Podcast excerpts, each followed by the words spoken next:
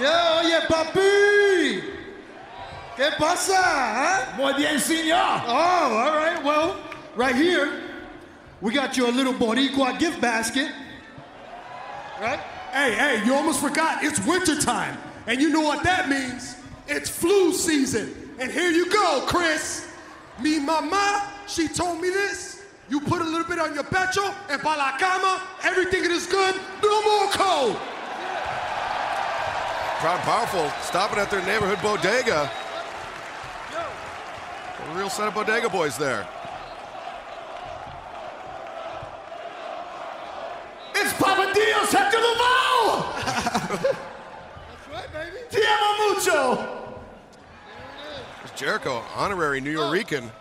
Yo, yo, got you a pair of chancletas. Right?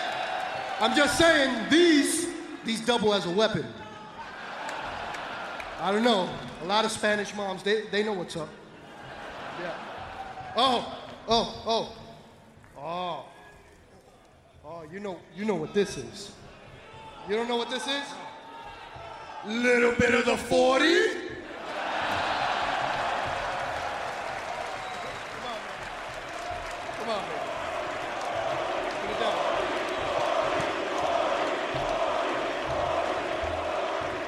Spud, tonight, oh. you just became an official Boricua. Oh,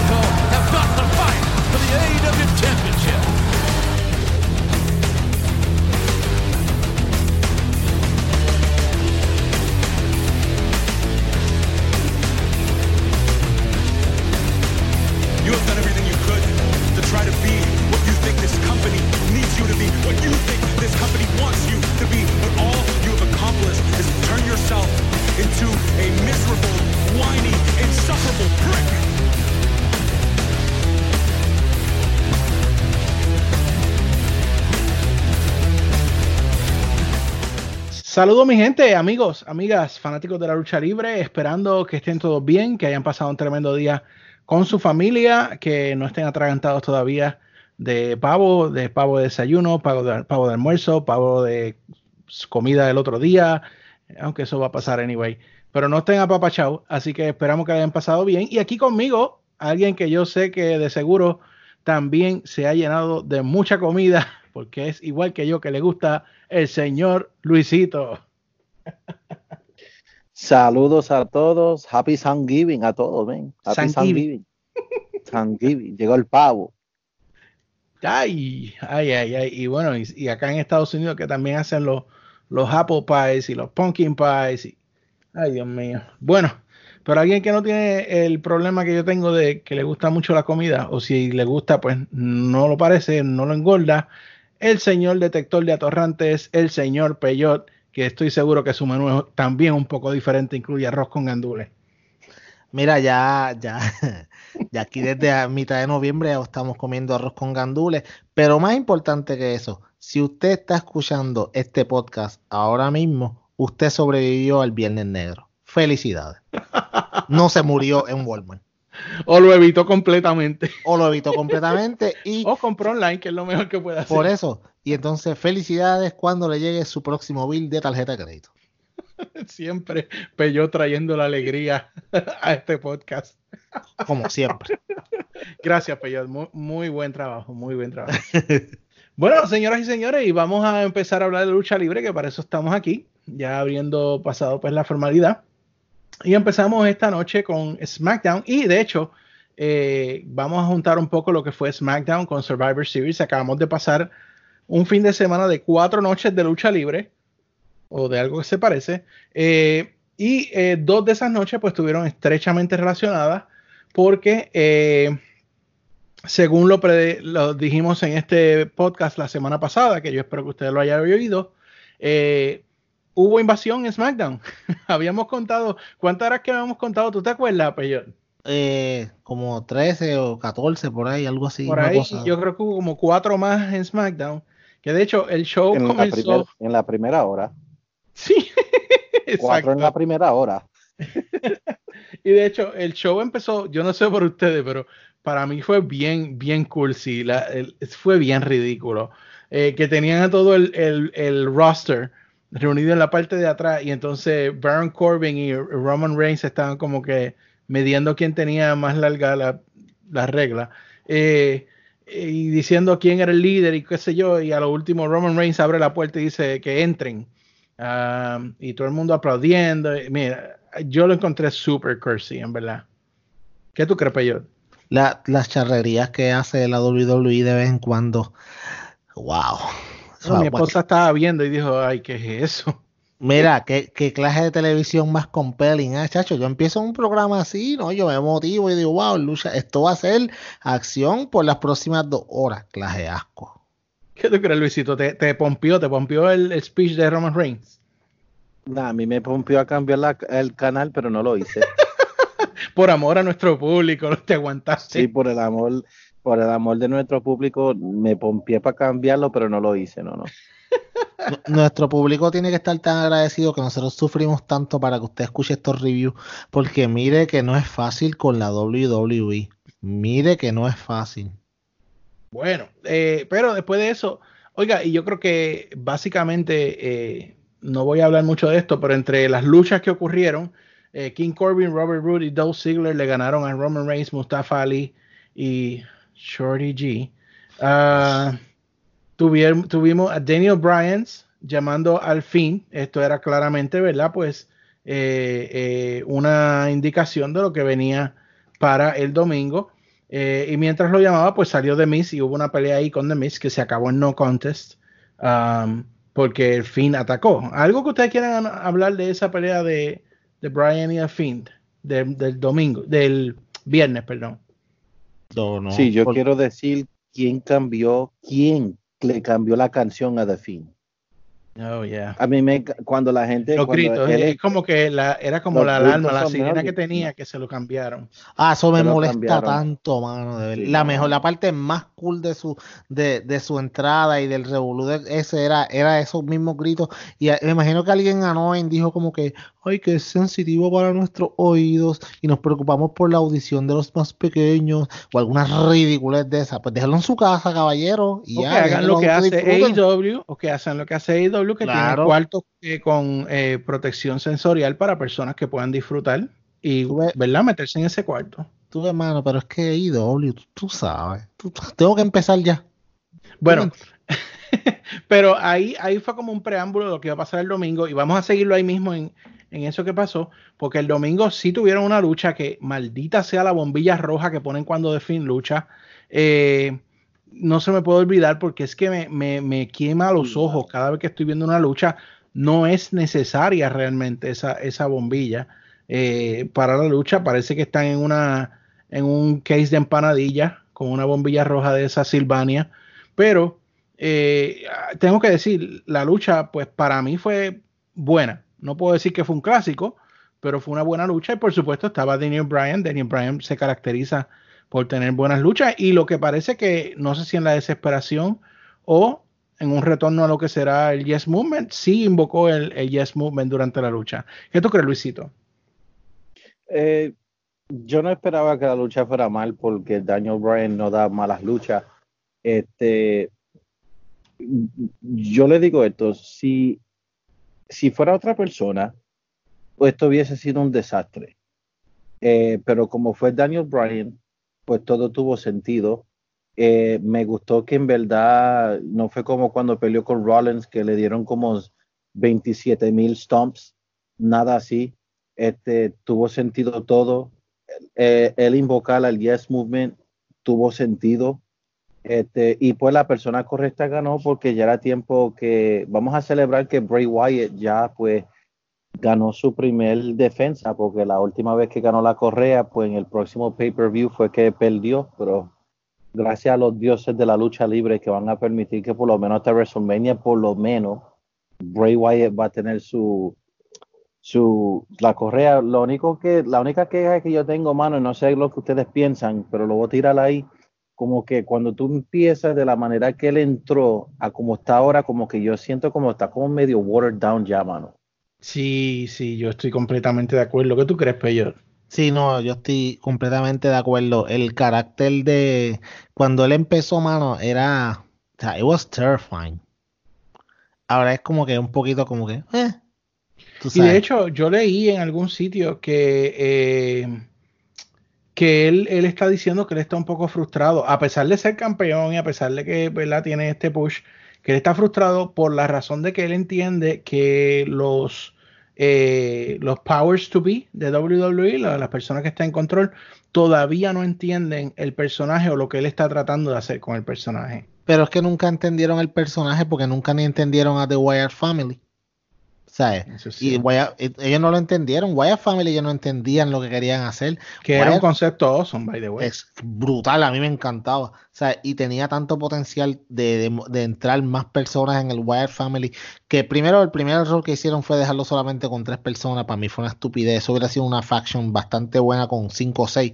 Pero estamos ya en el Sí. presente. Le está pasando lo mismo con, con, con The Finn y The Firefly Funhouse. O sea, eh, cuando. El, cuando estábamos en el Road to WrestleMania, todo este revolú, que estaban en, los Big Nets de, que nosotros estábamos todo pompeados con los Big Nets del Firefly Funhouse, nosotros decíamos, tenemos miedo de cuándo lo van a dañar, lo van a sobreexponer, y exactamente lo que ha pasado, le han bajado tanto a la intensidad del carácter, de hecho, o sea, las luces rojas lo matan. Tú puedes tener la mejor lucha, pero las luces rojas te matan. Y si en, yo- en vivo se ven malos, porque yo la vi, mano, en televisión se ven peor, porque es que no te dejan disfrutar tanto la lucha.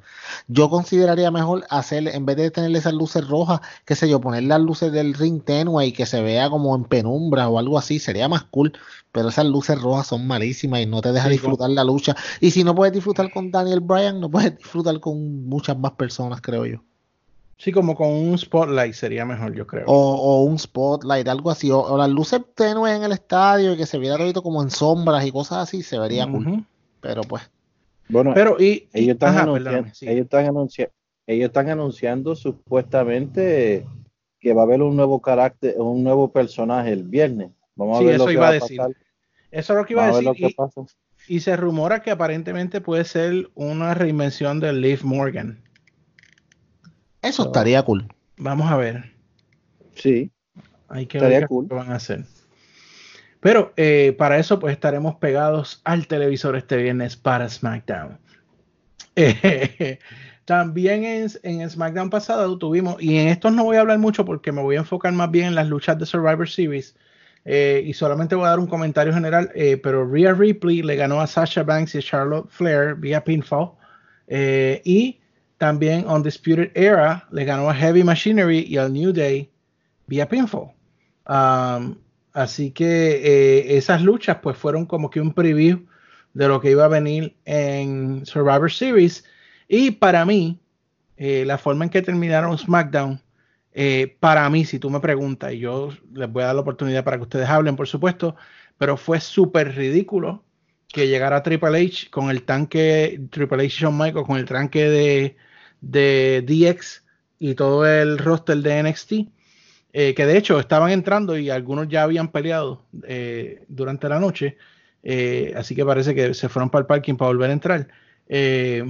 Pero para mí fue súper ridículo porque me deja saber que WWE sigue viviendo en el pasado. O sea, cuando pasó lo de la invasión a WCW estuvo súper cool, fue algo innovador, pero de nuevo, ¿cuántas veces podemos ver la misma película over and over again? WWE tiene que coger una lección y dejar el pasado donde está, en el pasado. ¿Qué tú crees, Pello? No lo van a hacer. No lo van a hacer. Para mí, el, eh, ¿sabes por qué no lo van a hacer? Porque el pasado, lo único que tiene esa compañía ahora mismo donde está. Ellos viven de la nostalgia. O sea, ellos viven de la Attitude Era y de los luchadores de los 80 y 90 y, y, y al principio de los 2000. O sea, y de esto, de esto es lo que viven. No han creado estrellas de- desde John Cena. Y John Cena se creó en el 2002, ¿no? 2003, por ahí. O sea, estamos hablando de 16 años atrás. Después de ahí, ¿quién ha creado? O sea, eh, Roman Reigns trataron de espetártelo por los boca y nariz, no le salió. Seth Rollins, peor. Eh, Daniel Bryan no lo crearon porque ya él venía creado de las independientes. Eh, no hay nadie, las personas que tienen potencial lo dañan. So, lo mismo está pasando con esto y este ángulo, esto yo entrar en el Jeep, que de hecho, mano, hubieran entrado en un tanque o algo, en, un, en el Jeep ese quedó bien, porque se veía bien charrito. Se veía bien tecado, en verdad. Y, la- y entonces las camisetas esas de NXT con la X bien en Sí, medio, también. obviamente, tú sabes, aludiendo a, a, a DX, porque volvemos, no pueden dejar de vivir en el pasado. Las X esas bien grandes, eso eh, son alusivas a DX. So, todo eso para mí te hace pensar de que no va a cambiar, va a ser lo mismo siempre y hasta que no haya un buen bien jamaqueón en los ratings, que yo no creo que pase, porque ya ellos tienen su, su- sus 2 millones de personas en- entre los dos shows y sus 700 y pico mil en NXT, ellos nunca van a cambiar y le van a seguir dando dinero. Es una lástima, pero pues la Pero verdad- Ross tuvo menos de 2 millones en la última hora otra vez. otra vez ya está, ya está, pero por eso do- Raw está en 2.1. O sea, ya estamos hablando de que ya no están en 2.2, ya están en 2.1. De hecho, el año, el año que viene a esta fecha, si ellos siguen en el mismo camino, Raw va a estar en 1.8. Cosas así. Pero, Ok, y Luisito, ¿algo más que quieras añadir sobre el tanque y la supuesta invasión? De todo SmackDown, eso a mí me molestó. Lo más que me molestó fue ese segmento. Ese segmento a mí me dio asco. Me dio asco. Porque primeramente, ni Triple H ni, Shawn Michaels van a luchar. Ni lucharon, ni aparecieron. No tuvo ningún sentido. Ya habían como 27 mil invasiones durante el show esto no tuvo nada de nada de, de- de sentido. Y después las camisas ojalá que lo quemen y no lo vendan mano. Ok, no, es que, Luisito quiere prenderle fuego a algo.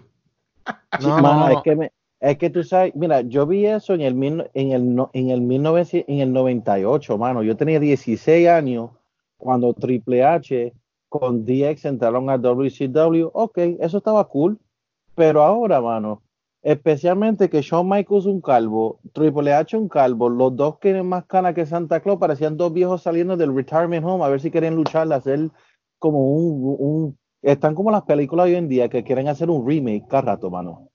20 years later. es verdad, es verdad. Bueno, pero ya sabemos que ese fue SmackDown. Vamos a ir a Survivor Series porque es como la continuación a lo que pasó en SmackDown. Obviamente Takeover fue la noche después, pero Takeover fue a whole different show. Fue algo completamente aparte y yo creo que hopefully Survivor Series fue la conclusión de la bendita invasión porque en verdad que ya me la pela. Así que eh, tenemos que empezó Survivor Series en el kickoff show con Ziggler y Root ah, ganando un tag team battle royal.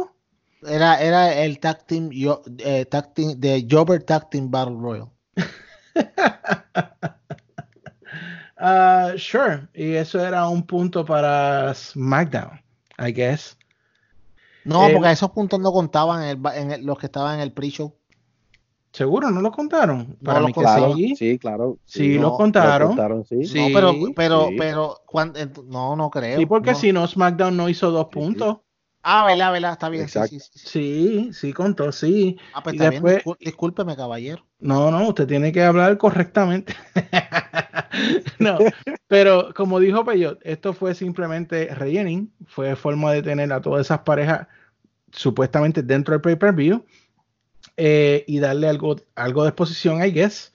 Eh, pero para fin de cuentas, lo único que contó fue un, un bendito punto que ya veremos si hizo diferencia o no. Pero nosotros tenemos que hacerlo bien, mano. Hay que imitar a Penta. Pero en esta parte yo digo cero sentido.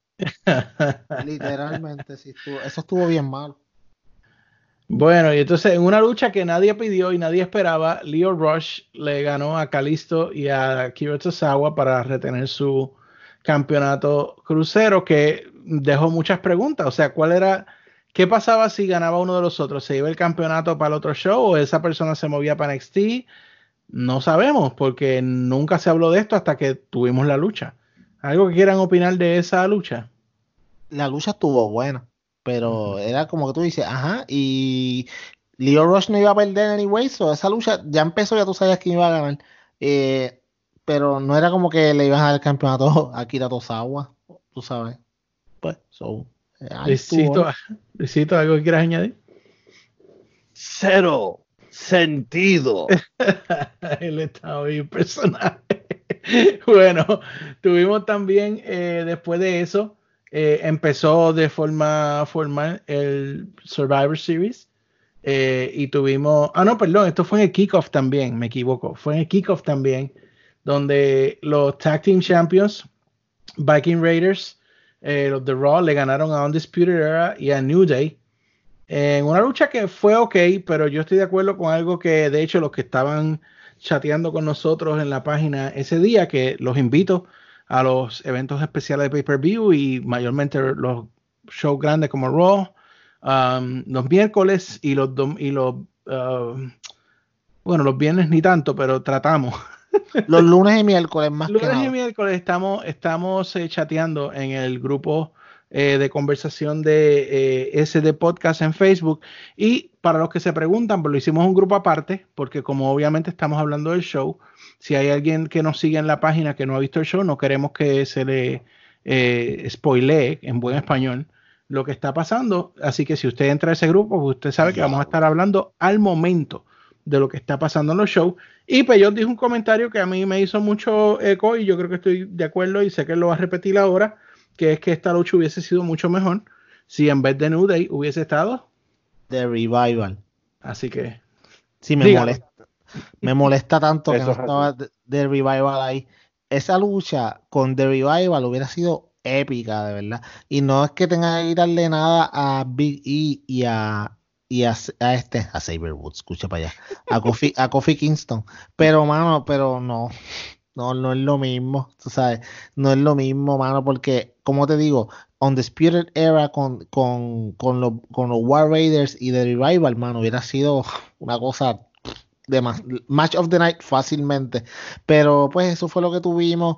Eh, me, me gustó mucho el, el que ganaran los War Raiders porque los siguen, ah, como te digo, poco a poco los, los tienen como el tag team dominante. De hecho, no solamente de Raw, pero de los dos shows, eh, de los main, de los main roster shows, ellos son los dominantes, deben ser ellos por mucho tiempo.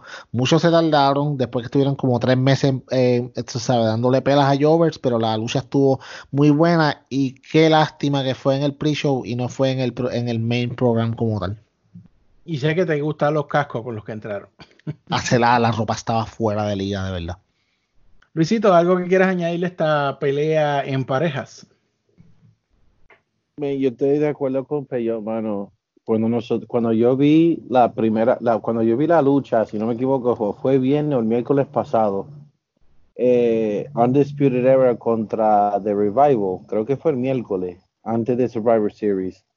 Mano, ustedes vieron cómo de buena esa lucha, mano. Si estuvieran ellos con los Viking Raiders y Undisputed Era, mano, I, lo- I would have loved it more, pero verdaderamente que a mí me molestó. De, esta, esta lucha ya me había molestado desde el momento que le, que le quitaron la correa al The Revival. Yo como ya no le tenía, para mí ya no tenía chance para que a mí me gustara al momento que The Revival le quitaron la correa, mano. Eso es Sí, cuando se la Eso es tan quitaron, te- te prejuiciaron contra la lucha. Y, y gente, se entiende. Sí, mano. No, le bajaron, le bajaron como, como el, como- le bajaron como el 60% de la emoción de la lucha al que se fuera de New Day, mano, porque nosotros estamos cansados de New Day. Bueno, por lo menos yo. O sea, es como que yo me gusta verlo, pero como que en este tipo de lucha, de mira, podían esperar hasta y, y que le quitaran el campeonato esta semana si querían quitárselo, pero The Revival, The Revival, de hecho, ellos- no me acuerdo si ni estuvieron en este show. Yo creo que no. Eh, No. no, a mí me parece que no. No. Eso es triste. Eso es triste. Después la gente pregunta por qué están tantos rumores de que se Oh, quieren oh, sí, sí, estuvieron en el, en el Jobber Battle Peor. Royal. peor todavía. Peor. Así, así de mucho que ni me acordaba. Yo, ni me- yo no me acordaba. Wow, mano, ni que el Revival en el Jover Battle Royale y no lo ganaron. Qué clase de Sí, compañía. Bueno, pero que conste, la lucha no fue mala, es que pudo haber sido mucho mejor si estaba de revival. Sí, exacto. Eso es así. Eh, luego de eso tuvimos eh, el Women's Survivor Series match. Así fue que formalmente abrió, abrió el show um, con el grupo de NXT. Le ganó eh, esta lucha a Roy SmackDown, siendo Rhea Ripley la que le ganó a Sasha Banks con un pinfall. Y si algo yo tengo que decir de esta lucha es Io Shirai. Oh my gosh. Bueno, Luisito, háblame tú de esta lucha de mujeres de, de um, Survivor Series. Hubo las 15 mujeres ahí, como tú predijiste. Rhea Ripley, la mejor luchadora en toda la WWE de la división de mujeres. Argue with me. Oh, she is. I, I won't argue. Es la verdad. Es la verdad, mano. Esa mujer es una dura. Creo que fue la correcta que ganó. Y creo que esa es la que debe de, si no va a ser Ronda Rousey, que sea Rhea Ripley, que le quite ese chavaco rey a, Becky Lynch, mano. Pero ahorita vamos a hablar de esa tonta. Sí, pero no va a ser, no, Rhea Ripley le va a quitar la, correa a Shayna Baszler, porque acuérdate, el programa que viene ahora es Shayna Baszler contra Becky Lynch. Pues yo no te, no te, no te sorprendas que ya prontamente eh, Rhea Ripley le quite la correa a Shayna Baszler y Shayna la suban al main roster. ¿De qué tú hablas si NXT en main roster? A verla, perdón. Ese es el rumor. Bueno, yo que estoy bien equivocado, tú me estás regañando todo el tiempo y es que no sé qué está pasando. no te estoy regañando, no me tomes regaño. Es corrección. Eh, Ay, Dios mío. bueno, quizás hacen algún cambio, no sé cómo van a, a manejar esto, pero quizás ahora hacen cambios como si fueran equipos de pelota o baloncesto, I guess. No, yo creo que después del Royal Rumble, eh, tú sabes, van a haber ciertos luchadores que se van a volver al main roster y con, por lo menos yo tengo idea ya de tres personas de NXT que van a, no, vamos a ponerle que van a subir a ya sea a Raw o a SmackDown, uno que otro y una de ellas va a ser Rhea Ripley y los otros los voy a ir diciendo según vayas a hablar- vayamos hablando de las luchas que estamos tenemos aquí hoy. Ok, bro. Um, Buah. Eh, ¿Y qué tú creíste de esa lucha Survivor Series de, de mujeres, Peyot? ¿Algo que Es- le quieras añadir? No, eh, la lucha, ¿cómo te digo? La lucha estuvo buena. Me gustaba que cuando de momento tú tenías a, ejemplo, cuando Charlotte estaba fre- eh, frente a, frente en una Rhea Ripley y después a Bianca Belair. Tú sabes, eran, eran cosas como tú decías, ok, déjenlas que peleen, pero te daban como que medio pocillo y entonces rápido cambiaban a otra cosa. Pero aquí lo único importante de esta lucha fue el final de la lucha y Rhea Ripley, mano, eh, como te digo, consagrándose como la, la, luchadora del futuro. La mejor luchadora que tiene WWE ahora mismo, como dio Luisito, por mucho. Quiero que alguien atorrante que me escucha y hoy empecé temprano. Y a raya. Si usted cree que hay una luchadora en la WWE mejor que Rhea Ripley, que no sea Asuka, nos podemos sentar y tener una buena discusión. Asuka es la única que le llega a los talones a Rhea Ripley. Asuka. Más ninguna. No venga, no, por- no vengan con esas estupideces a decir ni que Charlotte Flair o no venga a decir usted, ay, Sasha Banks, eso sí que es bueno. Shut up. Lynch. No, Becky Lynch, chacho, ¿sabes? Becky, Lynch es guapa, chacho, eso sí que sí, pero shut up. Ay, Becky Lynch no está ni en el top 10 en la WWE, para que tú lo sepas. Peyot vino en son de guerra en de la acuerdo. semana de Thanksgiving. De acuerdo, mano, de acuerdo.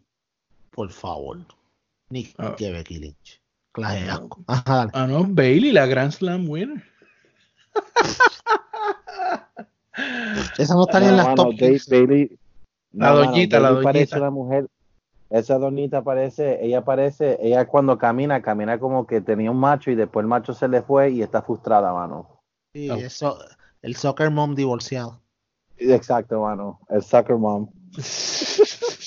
Divorciada obligado para que esté frustrada con la vida y qué sé yo. Sí, mano. Fíjate, a mí si algo no me gustó, que quizás no me, se- no me hizo sentido la lucha, fue lo que hicieron de que dos de las muchachas de NXT se Ah, y se fueron. Eso no era necesario. No, e- es, ah, mano, tú ves, por eso es que tú estás en este podcast. Sí, sí. No, ¿Cómo que? Por eso es que tú estás aquí, para acordarnos esas cosas, Luisito y a mí. No, mira, pero en serio, gracias por decir eso, porque si no me acordaba de esa parte, y eso fue lo que le- eso fue lo que a mí me molestó mucho, le delució mucho la victoria a Rhea Ripley, porque ella no necesitaba esas dos mujeres. El último, al último, Rhea Ripley con contra Sasha Banks, eso podían dejarlos por lo menos cinco minutos ahí que se dieran y que Rhea le ganara en medio del ring limpio sin la ayuda de las demás. O sea, que el que Io Shirai y, y Candice LeRae eh, volvieran otra vez después, mano, entonces la forma en que la sacan es como que, ok, diste una vuelta hacia afuera o te dieron una parada, tienes que irte porque estás lesionada, mano, eso es bien fake.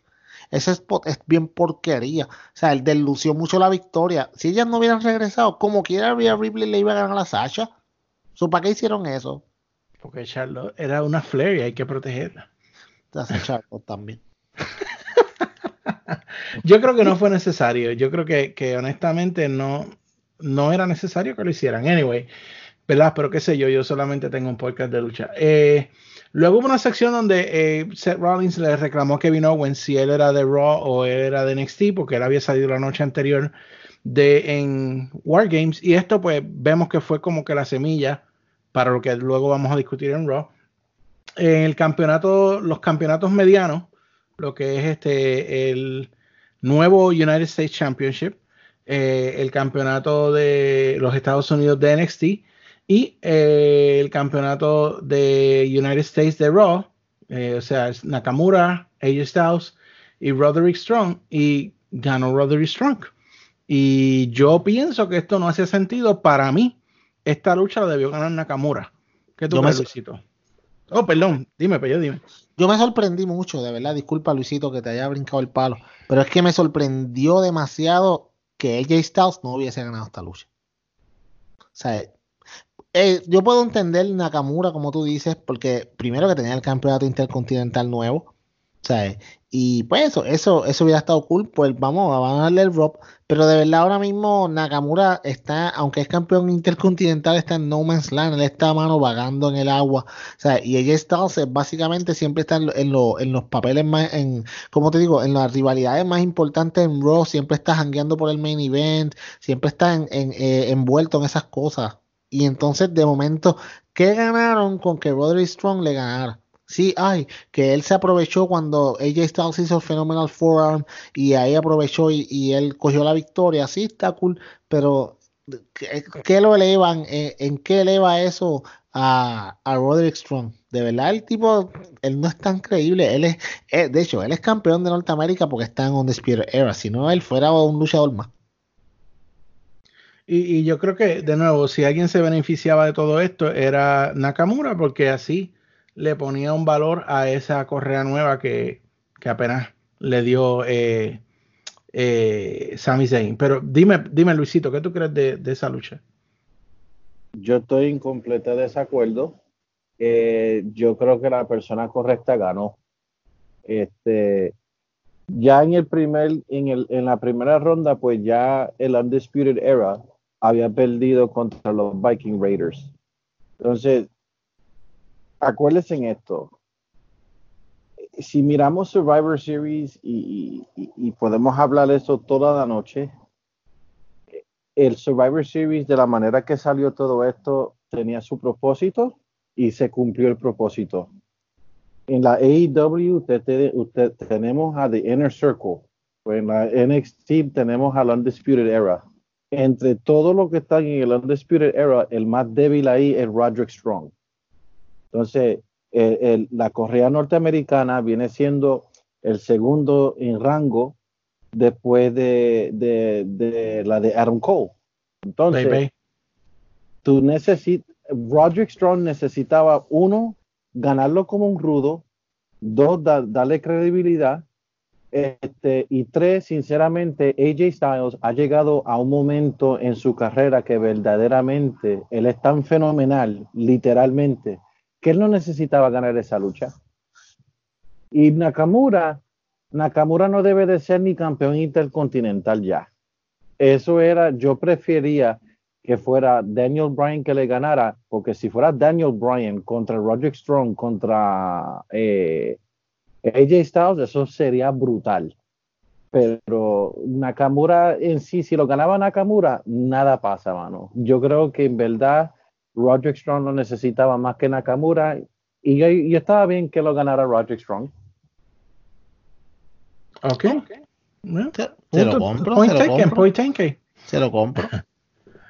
Bueno, eh, luego de eso tuvimos eh, la lucha, eh, empezaron las luchas de campeonatos individuales y Adam Cole le ganó a Pete Dunne. Ah, mano, yo no soy fanático de Pete Dunne, lo he dicho varias veces. Eh, y este Survivor Series me pareció que él es un great value version de Daniel Bryan. Estaba haciendo hasta las mismas movidas que hace Daniel Bryan, hasta el stomp en la cabeza lo hizo. Eh, I don't know, no me gusta. Y lo de partir los dedos tampoco me gusta. ¿Qué tú crees, Luisito? Yo creo que la lucha estaba buena. Yo sabía que él no iba a ganarle a Adam Cole. Para Maybe. mí, Adam Cole es el mejor en la NXT, hands down. No hay, no hay, no hay nadie que toque ese hombre ahora, mano. Ese man, ese hombre está con el biggest push de la carrera de él. He is money. Pete Dunne no iba a ganarlo, pero ¿quién iba a ir contra Adam Cole? Adam Cole ya no estaba en la, en la lucha de los Survivor Series. Solo necesitaba tener una lucha. Él estuvo en War Games el sábado. Este, el tipo es un duro, mano. No, pero la pelea en sí, la lucha en sí no fue mala, pero no fue algo que yo quiero ver de nuevo. Ok. ¿Y tú, Payo, qué piensas? Tengo muchas cosas, muchas cosas que decir acerca de esta lucha. Lo primero que nada, WWE, atorrante de que trabajas en producción.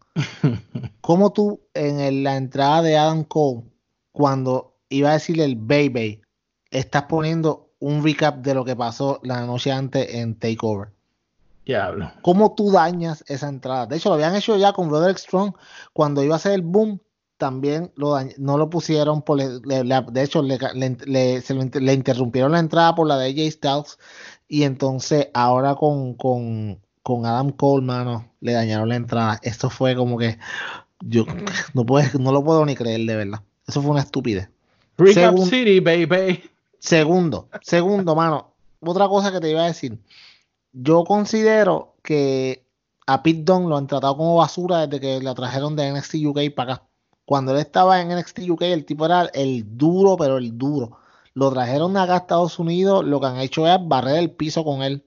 De verdad que tú dices que a ti no te gusta tanto porque yo no sé, pero quizás no lo viste cuando él estaba en NXT UK, era muchísimo mejor de lo que lo tienen acá, mano. De verdad aquí lo tienen como tú dijiste, un Daniel Bryan Great Value. Esa es la mejor descripción, de verdad.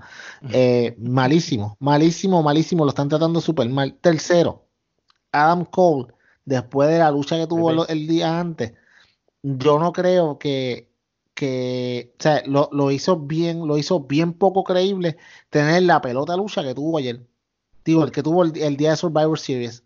¿Por qué? Porque si el tipo está tan lesionado después de, de- de que Champa, que by the way es el mejor en NXT, eh, sí, eh, o sea, eh, Champa, que es el mejor de NXT, y vuelvo y me reitero, eh, te tiró desde la parte de arriba, desde allá de la jaula esa, de la jaula de Wargames, te destruyó, y entonces al otro día tienes una pelea con uno de los tipos más duros de NXT, y como quiera le gana, tú sabes, en, en una forma tan convincente, porque no fue una pelea rápida, fue una pelea que duró bastante. La, lucha sí. estuvo buena, yo no le quito nada. Adam Cole, mano, by far es la estrella más fuerte que tiene NXT por mucho y que se debe de quedar ahí por mucho tiempo. O sea, Claro, eh, si es un elite. Sí, bueno, exacto, por eso, exactamente, sí. El, by the way, sí, atorrante, de nuevo, es que hoy yo vengo a instruirte. Adam le hicieron Cole, despedida y todo. Adam Cole es parte de The Elite. Lo único que obviamente en el 2017 se fue, se fue, perdóname, en el 2018 él se fue a, a WWE, pero era parte de Elite. Eh, De hecho, estaba en New, Ya- eh, en New Japan, él estaba en The Bullet Club y todas esas cosas. Lo que pasa es que tú nada más ves WWE y no sabes nada de nada atorrante. Pero instruyete un poquito. Para eso tú estás escuchando este podcast. Si está escuchando es el primer paso, hay que aplaudirlo. Sí, me alegro por ti. Pero la lucha estuvo muy buena. De verdad, la lucha estuvo muy buena. Adam Cole lució espectacular. Tipo, es una bestia. De verdad. Y se merece todo lo que tiene porque en verdad el tipo es, un- es una bestia. Lo vuelvo, lo tengo que repetir. Bueno, eh, luego de eso tuvimos eh, la lucha del campeonato universal, ya hablamos sobre esa, así que pasamos definitivamente a la lucha de Survivor Series, la eliminación, que de hecho, cuando yo vi que esta lucha venía, yo dije, wait, ¿qué, ¿cuál va a ser el main event? Porque que para mí quedaba la de Rey y Brock Lesnar. No me acordaba que todavía quedaba Becky Lynch, así de Oh. mucho me, me interesaba. Pero, eh, yeah, ok. So, eh, la lucha de Survivor Series de hombres, en donde, para mi sorpresa, los últimos dos, bueno, no los dos, uno de ellos fue una gran sorpresa para mí que fuera el último, y es que Roman Reigns, eh, después de muchos intentos y mucho trabajo, logró ganarle a Keith Lee, basking his glory, um, con un pinfall y darle la victoria a SmackDown. Eh, una de las pocas victorias, porque si no se han notado, hasta aquí NXT ha dado una senda catimba. Eh, y pues nada, para mí esta lucha es que a mí lo que me molesta es cuando empiezan a hacer los spot fest, que todo el mundo hace su llave, que todo el mundo se mete en el ring, hace su llave y se sale. Ah, Eso sí. como que lo hacen en todas las luchas donde hay más de cuatro luchadores. Y es como que no es necesario que todo el mundo haga su llave. Eso está bien overdone. Um, para mí fue una lucha, ok, no fue tan grande. eh, el hecho de que Shorty G estuviera ahí, pues, meh, no, o sea, el hecho de que Shorty G esté ahí me, me mata. Eh, Baron Corbin, el pana de Luisito, me está ganando, me gusta, me gusta lo que está haciendo en el papel de rey.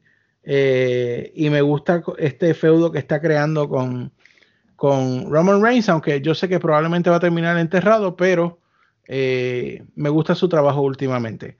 ¿Qué tú, qué tú crees, Peyo? Eh, a mí, esta lucha a mí me gustó, estuvo bastante buena, no puedo decir que estuvo muy mala. El final estuvo súper cool, ah, me encantó.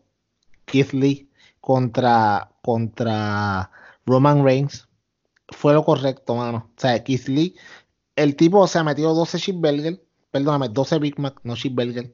El tipo se, ha- se habrá metido 12, 12 Big Mac y todito, pero, mano, lo- esos Big Mac yo creo que están, o sea, están llenos de carisma, en verdad, porque tienen un carisma brutal. Tú ves ese tipo, mano, cuando el tipo se para caminando hacia el, hacia el ring, como que moviendo los brazos, como que, como que, ajá, ¿y ahora qué vas a hacer? Estuvo súper cool. Me gustó el enfrentamiento con Roman Reigns, me gustó todo lo que hicieron al final, estuvo súper bien. Vuelvo.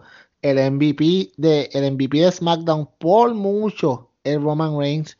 Roman Reigns ha cambiado la percepción, por lo menos mía, eh, que yo tenía de él. El tipo antes no me agradaba para nada, pero está haciendo lo que tiene que hacer. No habla tanto y habla en el cuadrilátero. Lucha, tus luchas son bastante entretenidas, ¿sabes? Vende bien, se está moviendo súper bien y obviamente eh, Keith Lee, mano, esa es la segunda persona que te garantizo que van a, que van a subir al main roster, o sea, a Raw o a SmackDown ya bastante pronto, junto con el adorado de ustedes, eh, Matt Riddle. Eh, Yo creo que esos son los tres que van. Bro. Sí, eh, pues qué bueno porque ya yo tengo backroom breaks cuando él salga, pero, pero sí, esos, ellos, ellos dos junto a Rhea Ripley y, y Shayna Baszler, de hecho son los cuatro que van, que yo entiendo que deben ir al main roster. Y siempre voy a decirlo así porque de verdad NXT es developmental, no es main roster.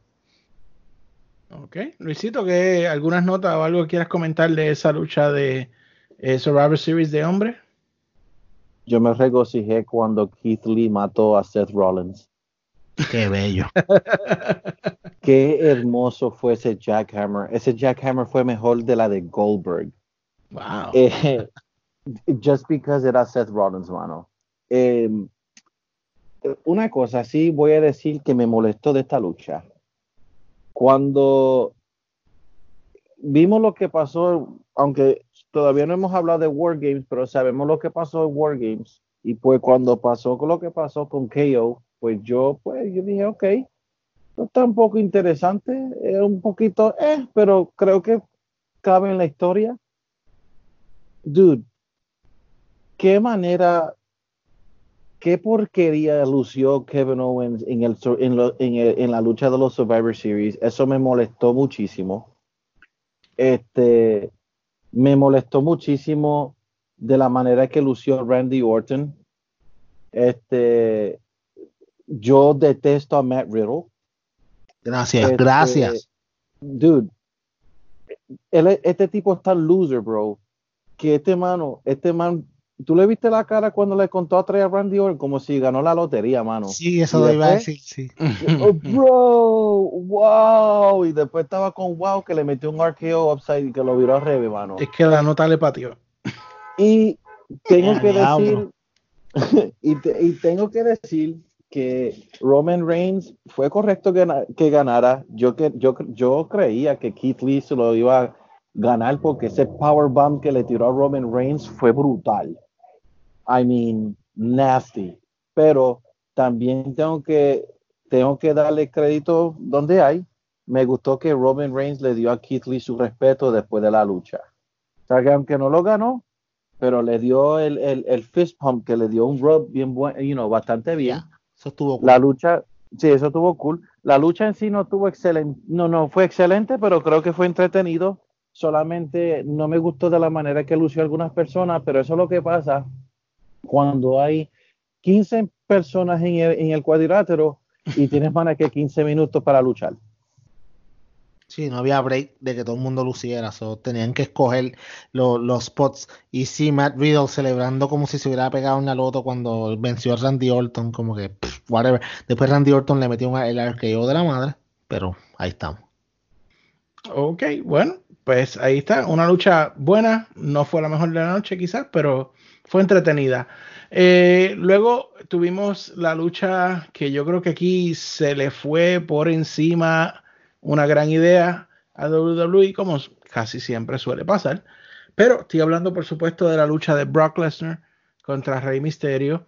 eh, en donde a mí me pareció al principio un poco aburrida eh, porque obviamente era un squash de Brock Lesnar que ya hemos visto tantas y tantas y tantas veces, pero la cuestión se puso entretenida cuando, eh, de hecho, nunca pensé que iba a decir esto, pero cuando Dominic entró, que de hecho, cada vez WWE nos deja saber que están viendo AEW, porque entró Dominic con una toalla blanca, similar a lo que hizo the youngest and fastest growing superstar in the history of wrestling, MJF. Um, He's better than you and you know he's it. better than you and than Dominic, and you know it. Um, pero eh, no lo hicieron, sino que pues ahí Brock Lesnar lo agarró y entonces eh, Rey agarró el pipe, el tubo, y, lograron eh, hacer un double 619, que me pareció muy cool. Eh, y yo dije, esto va bien, me parecería bien. Y habían tantas opciones ahí, mi gente. Había la opción de una traición de Dominic, había la opción de que Rey ganara de esa forma porque iba a ser creíble. Pero ¿qué pasó? Lo mismo de todas las noches. Volvió Brock Lesnar a dominar a los dos y ganó con un F5. ¿Qué tú crees, Luisito? Esa lucha estuvo buena como por 30 segundos, mano. Esto sigue, mano, eh, sigue la WWE con la misma porquería. Los Bills, excelentísimo. Y siguen que, que nos dan una, un build muy bueno y después nos da una lucha. Eh, o sea, eh, yo esperaba más. Yo sabía que Rey no iba a ganar, mano. Pero cuando entró Dominic, yo dije, ok, esto está bien. Dude, si te, si te fuiste a beber un, un- tomarte un vaso de agua en la, en la cocina, te, te la perdiste. Porque es que Brock Lesnar, hermano, es que yo sé que él es una estrella, yo sé que él es un duro, mano, pero qué hombre para ser tan pesado, mano, con la WWE, como si este tipo no tuviera talento. Nosotros hemos visto que Brock Lesnar puede tirar sus buenos luchones, mano unas luchas súper excelentes si él le da la gana. No sé por qué no lo puede hacer, man. Yo creo que él podía darle, sea lo que sea, unos buenos 20 minutos y darle unos buenos 20 minutos con Rey Misterio, mano, pero no.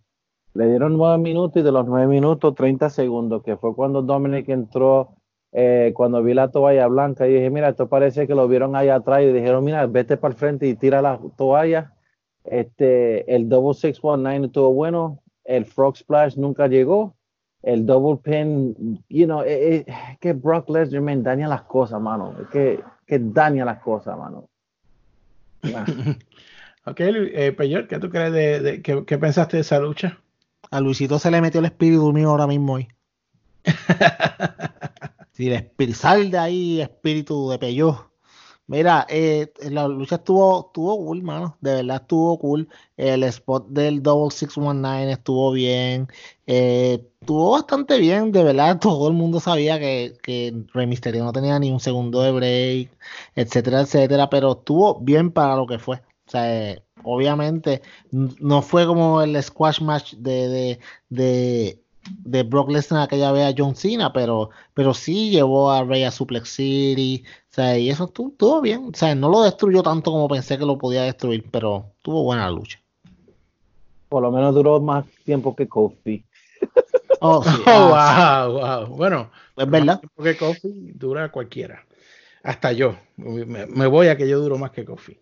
Eh, eh, bueno, luego tuvimos lo que fue el main event de la noche, que para mí fue completo desacierto, porque si tú ibas a dejar esta lucha para lo último, tú tenías que tener una sorpresa o algo grande que pasara, que no fuera simplemente una mediocre lucha, porque si me preguntan fue una mediocre lucha, eh, donde al final Shayna Baszler sí lograra ganar, pero Becky Lynch le quitara el brillo a la lucha porque por ninguna razón, motivo o circunstancia la atacó después de la lucha cuando ya esto era el final de, de la el ángulo de invasión.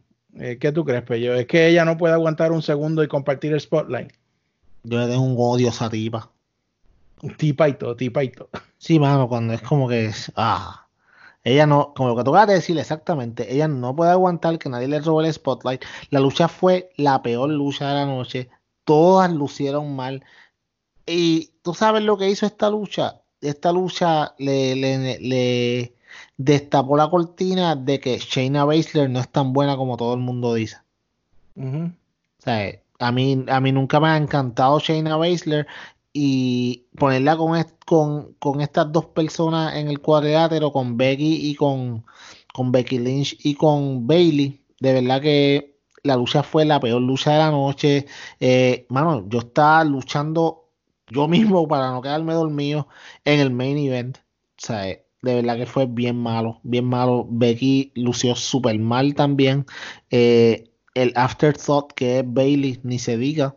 Lo único que me gustó de Bailey es la canción nueva que le pusieron de entrada, que está cool. No, eso sí, está- está súper cool, de verdad. Pero, pero lo demás fue basura, basura.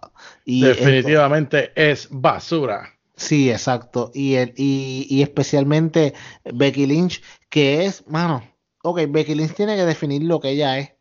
Porque el otro día salió con aquella camiseta que nunca más la volvieron a sacar, obviamente, que la que decía que no le importa, I don't care about your stupid feelings. Y entonces, otras veces es la, la, la, la más, o sea, la, la más que le gustan, o sea, ser como que amigable con los niños, etcétera, y qué sé yo, y de momento se crea una badass, y de momento se, se ve como una llorona, como que, ay, me ganaron, voy a hacer una pejeta. O sea, de verdad que no, no se logra definir. A mí su carácter ya se me está saliendo, y de verdad que hubiera sido excelente que también la hubiesen convertido en heel como le pasó a su, a su pareja en Raw, pero ya vamos a hablar de eso ya mismo. Bueno, Luisito, algo que quieras añadir a esta lucha que quizás a ti te gustó, no sé. Mano, esta lucha está tan mal que hasta el mismo Vince McMahon no le gustó la lucha. Eso oí decir también, sí, es verdad. Bueno, Becky Lynch verdaderamente se ha convertido peor que John Cena cuando John Cena estaba eh, como el, el megastar.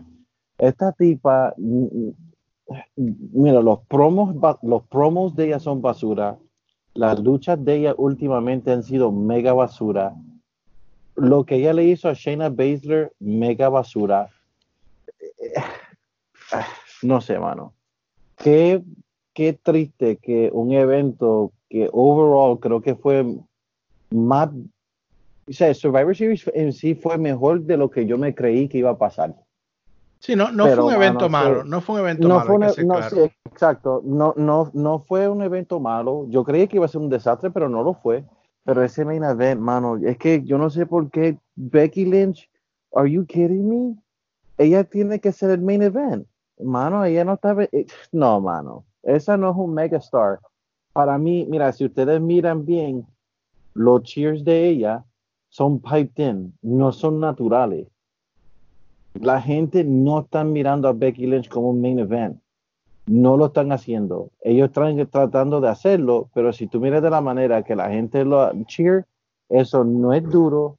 Lo hacen sonar duro cuando abuchean a Rollins, que se lo cambien a cheers. Eso es exactamente lo que la WWE está haciendo.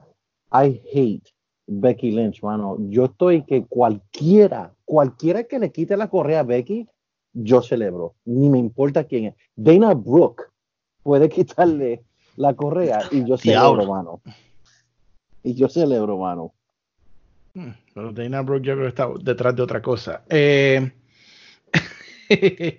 porque aparentemente Batista está single again y ella. Ah, ya, sí, ya. No, no. Está detrás de Drax. Está detrás de Drax. Ah, bueno. The drugs between his legs.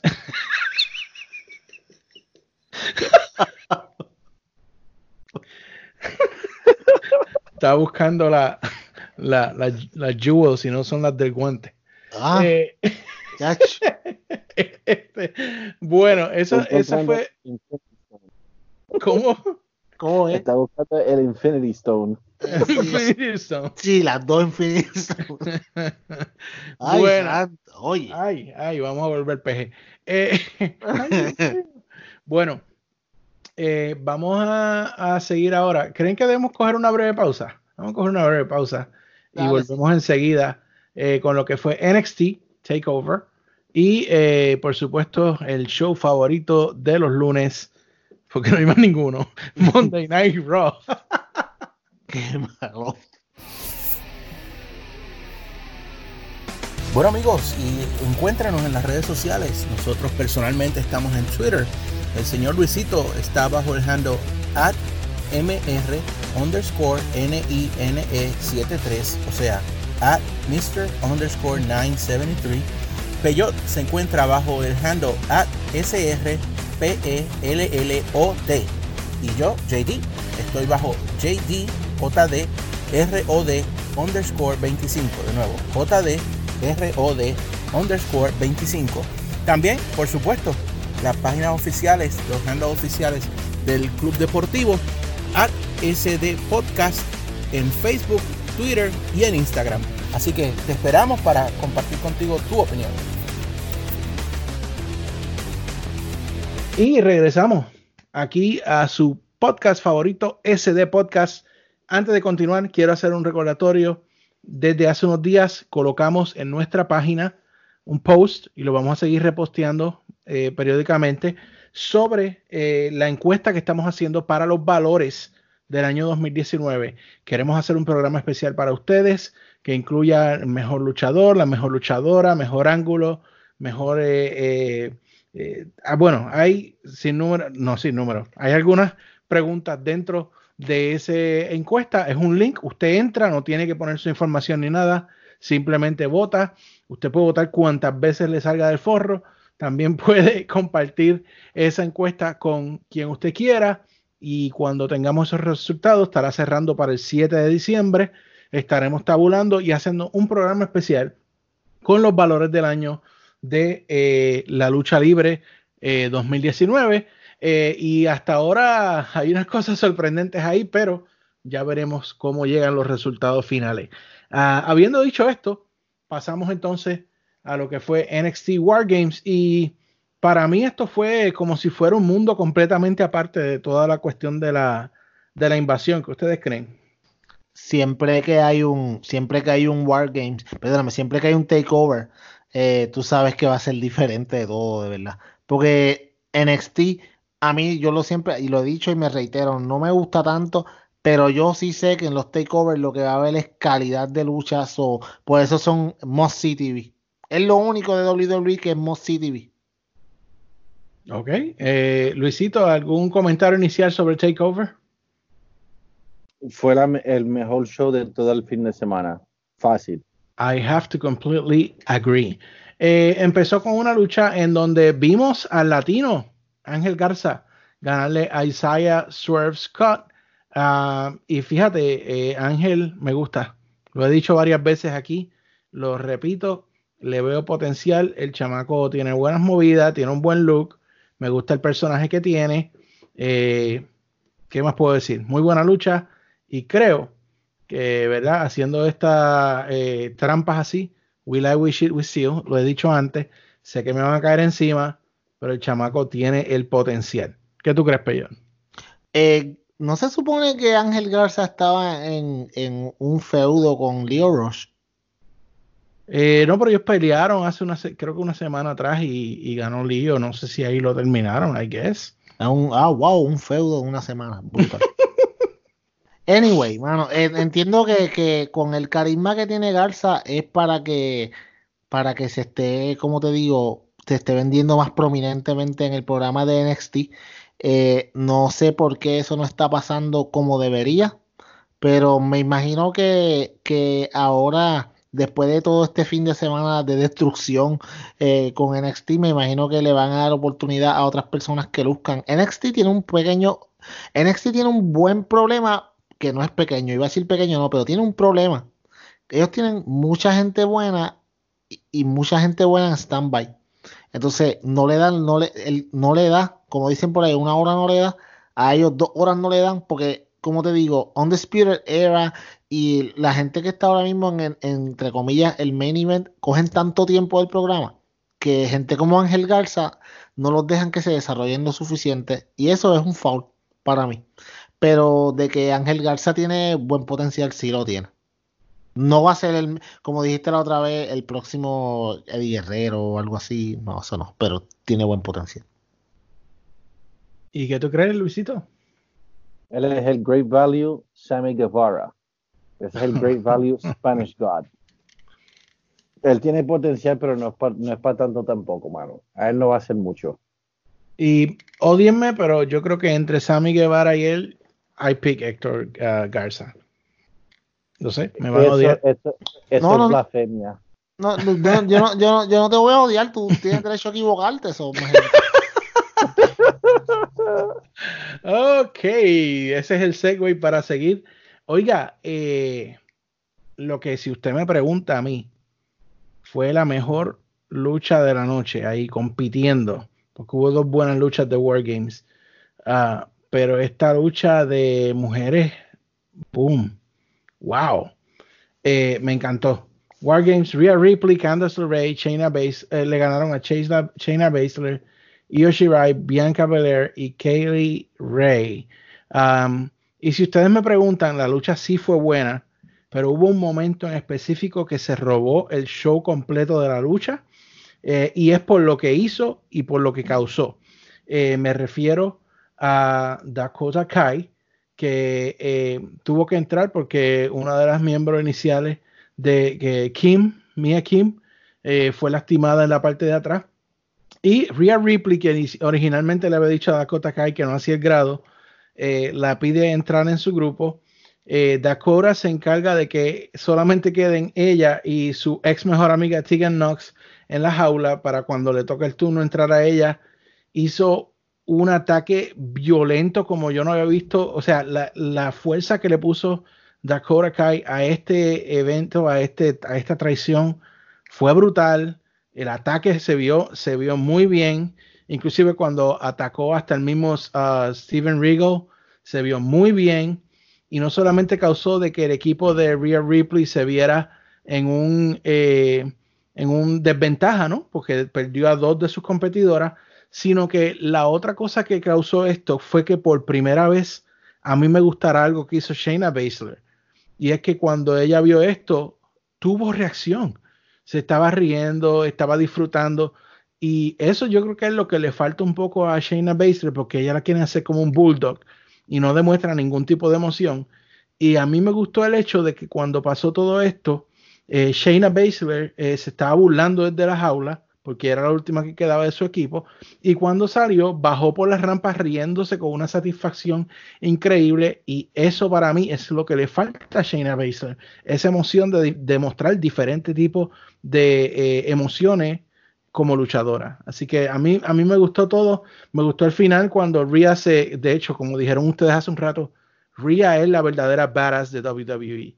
Eh, cuando se, Oh, yes. esposó, se esposó a Shayna Baszler, para ganar, eso quedó brutal. Pero, pero dime, Sí, Luisito, wow. ¿qué tú crees de toda esta lucha de mujeres de, de War Games? Eso fue fácilmente la lucha de la noche. Este, lo que hizo Dakota Kai fácilmente was the best heel turn in 2019 Yep. por millas. Eh, I agree. I- incluso Yo- mejor, incluso mejor que el de MJF. E incluso Yeah, mejor de yeah, la de MJF porque yeah. se esperaba la de MJF. Ok, Esta bien. no se esperaba de nada. Nadie Sí. esperaba eso. nadie. Por nadie eso- esperaba Por, eso. por eso Nadie que en esperaba este eso. podcast. Sí, nadie esperaba eso. Nadie esperó de que ella fuera tan viciosa. Y Man, that's hay true. que darle y hay que darle crédito a Mauro Ronaldo que lo vendió excelentísimo. Ajá. Y Beth Phoenix también. Sí, fue, o sea, todo fue una colaboración para- perfecto excelente, excelente. Y fácilmente fue la lucha de la noche. De la manera que terminó fue excelente. Me encantó de la manera que Rhea Ripley cogió la espo- se, se posó con, con Shayna Baszler, la peló y pum, one, two, three. Super, I loved it, man. Fácilmente la lucha de la noche. Aunque Y- la otra fue buena, pero no, no creo que fue mejor. No que le pasó, ¿no? Y lo que sí yo tengo que, que decir, si voy a nitpick, como uno dice, es que en cierto momento una de las luchadoras iba a entrar a, a la jaula y empezó a meter cosas, sillas y qué sé yo, y la gente empezó a decir, we want tables, we want, y ella iba a reaccionar a eso, iba a sacar mesa y se vio que uno de los árbitros alrededor del ring le dijo que no, que no la sacara y ella la soltó y se metió a la jaula. Y cuando usted ve el final del pay-per-view es porque aparentemente esas mesas estaban planificadas para algo, pero se vio mal el hecho de que la gente estaba pidiendo tables, le hubiesen por lo menos dejado meter una, pero se vio mal que ella la como que la volvió a soltar y la, pateó para dentro del ring otra vez, para debajo del ring. Um, pero Peyo, algo que quieras añadir a esta, que de nuevo para nosotros dos así fue la mejor de la noche. No tengo problema en estar con ustedes en esa aseveración. Sí tengo serios problemas. Y no con esta lucha, pero sí con todo el evento en general por la siguiente razón. Eh, estas tipas se odiaban el sábado y el domingo se amaban. Y eso es una estupidez. Yo no consigo. Todo el mundo, ay, fue bueno que pusieran a NXT a, a- en los Survivor Series. Y sé que estoy volviendo a Survivor Series un momento. Pero entonces tú te pones a pensar que el sábado estas tipas se querían matar y el domingo eran como que panitas. O sea, y no, eso no me gustó tanto. Pero sí, la lucha, pues, no.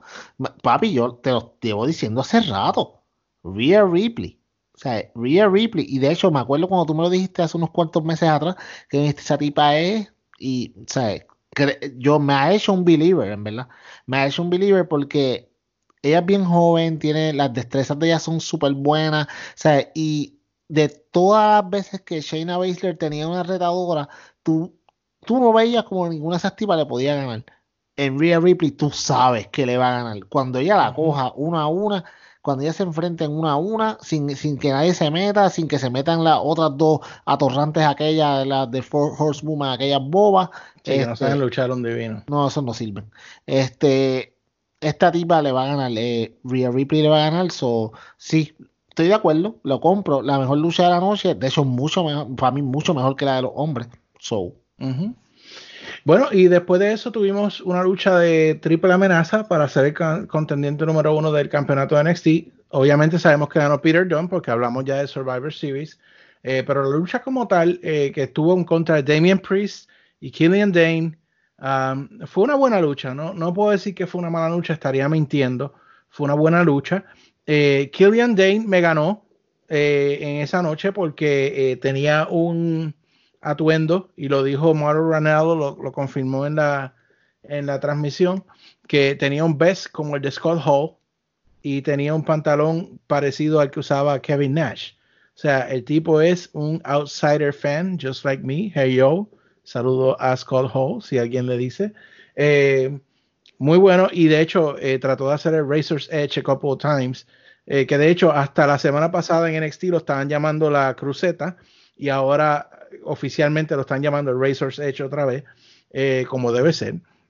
Eh, y me parece que fue, fue una buena lucha. Eh, ¿Algo que quiera añadir, Peyot, sobre esto? Eh, no, de verdad que no. Luisito. No. No, no. No. Yo creo que está bien. Eh, no fue la peor lucha. Eso No, va a ser la próxima. De esa vamos a hablar ahora. Pero en sí no.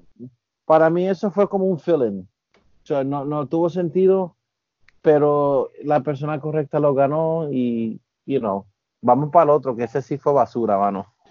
Mano, y yo jamás pensé que iba a decir esto en mi vida como fanático de lucha libre. Eh, pero eh, la peor lucha de la noche fue la de Finn Balor.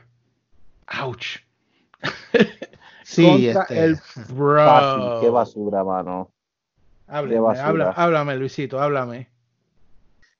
Si yo llego a escuchar a Finn Balor decir The Prince is back otra vez, yo quiero que The Finn le meta los dedos en la boca de nuevo. Esto no es Prince David ne- de ninguna manera. Esta lucha fue mega boring, de la manera que terminó, mega boring. Y yo no puedo creer que el sábado Matt Riddle no le puede ganar a Finn Balor, pero sí le pudo ganar a Randy Orton. Qué tontería, mano. Sí, es que la, hicieron demasiado técnica y I don't know. ah, ah, ah, a mí no me, yo estaba enzorrado en verdad. Eh, si algo me gustó de la lucha, lo único que me gustó, si fuera a decir algo, es el lo que parece que va a ser la nueva finishing move de eh, Finn Balor, que es el 1916 DDT, que se ve muy impresionante y creo que él lo usaba antes como cuando era Prince David, right? Um, Sí. So, Lo esa mejor de la lucha fue cuando se terminó. por eso, en 1916 DDT se acabó. That's it. Um, so, eso fue lo único que me gustó. Uh, Matt Riddle. Oh, man. Uh, we need to start. Tenemos que empezar, aunque sea dándole una bota de luchador para poder hacer algo mejor. Pero, eh, Peyo, ¿algo, ¿algún amorcito que le quieras dar a esta lucha, aparte de lo que hemos dicho? No quiero darle amor, pero quiero decir que el, desde que Finn Balor bajó a NXT, eh, de verdad que ha sido un increíble wet fart. Oh my God. Yo creo que no hay más descripción que eso. Vamos a seguir a la próxima lucha. Oiga, y esta lucha, pues, fue para mí la segunda mejor de la noche. Eh, fue muy buena, eh, muy cruda, muy fuerte, muy hardcore. I love it. Así que fue, eh, ganó el equipo de Tommaso Ciampa con Keith Lee, Dominic Dijakovic y la sorpresa de la noche, que fue el señor KO, Kevin Owens, que le ganaron a Undisputed Era.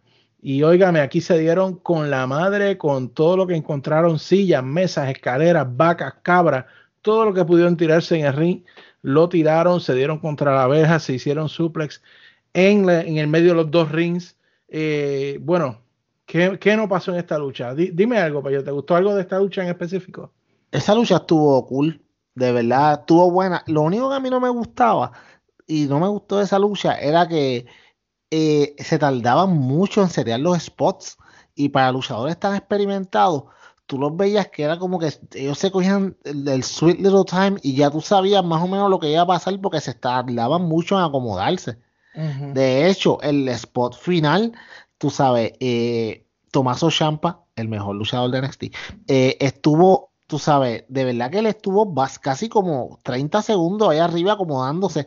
Yo entiendo que está brutal tirarse de ahí arriba y tú tienes que hacerlo perfecto, especialmente Tomaso Champa que viene de la lesión del cuello, etcétera, etcétera, protegió súper bien a, Adam Cole, todo eso está bien.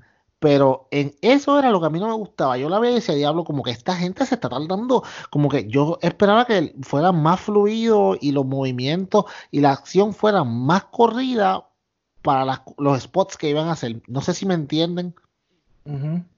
¿Sabes? Eso fue lo que, pero, pero sí, la lucha estuvo, estuvo, estuvo brutal. Hubo violencia, vi- violencia. O sea, esas mesas, todas las mesas fueron utilizadas bien efectivamente. Especialmente, obviamente, la última. Eh, pero, ¿cómo te digo, mano? Y yo Eso- creo que es eso, yo creo que, yo creo que era que, obviamente, hay que, hay que también entender que son hombres, seres humanos, ¿verdad? Y, y dentro de todo, eh, de todo el show, pues es una hermandad que hay ahí, ¿verdad? Y y ellos estaban tratando de ser cuidadosos de no lastimarse porque nosotros como fanáticos lo vemos como una lucha más, pero realmente la lucha en Wargames es bien arriesgada, es bien complicado. Sí, no, no, exacto. Y tanta gente en el cuadrilátero, o sea, tú hacer tu spot en el momento adecuado, o sea, el que tener el clearance, eso yo lo entiendo. Pero vuelvo y digo, estos son luchadores bien experimentados, estos spots ya estaban planeados dentro de todo, o sea, y, y quizás con medio segundo de diferencia cada spot, la lucha hubiera fluido un poquito mejor, pero no es una queja. No es una queja para nada. Y el, el último spot estuvo bien a lo loco. y Luisito, ¿qué tú me dices de- del Wargame de hombre? Yo estoy bien molesto de eh, eh, la lucha estuvo buena. A mí lo que me molestó fue que la, eh, la WWE tenía mucho, mucho potencial de hacer algo con el, con el Mystery Member y que sea KO. Eh, para mí, ok, la audiencia le encantó, pero yo creo que ellos le encantaron porque todo el mundo creyó que he was back in NXT.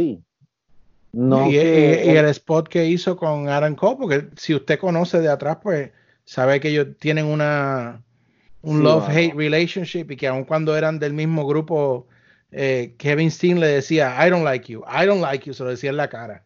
Fuck you, le decía así todo. Sí, mano. Perdón.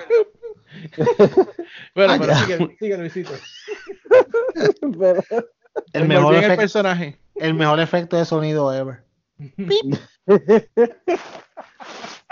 Eso fue mejor que la de Booker T, mano. Pero, I'm mano, coming for you.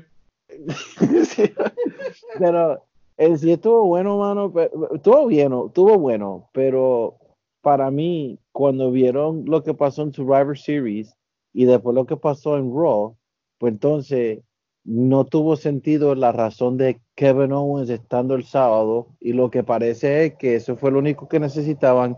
Necesitaban un big pop y como necesitaban algo, eh, you know, un swerve de algo, algo bueno, pues lo tiraron ahí. Podía ser John Morrison, podía ser Sheamus, podía ser cualquiera, cualquier persona. Pero en sí de que sea Kevin Owens no tuvo sentido.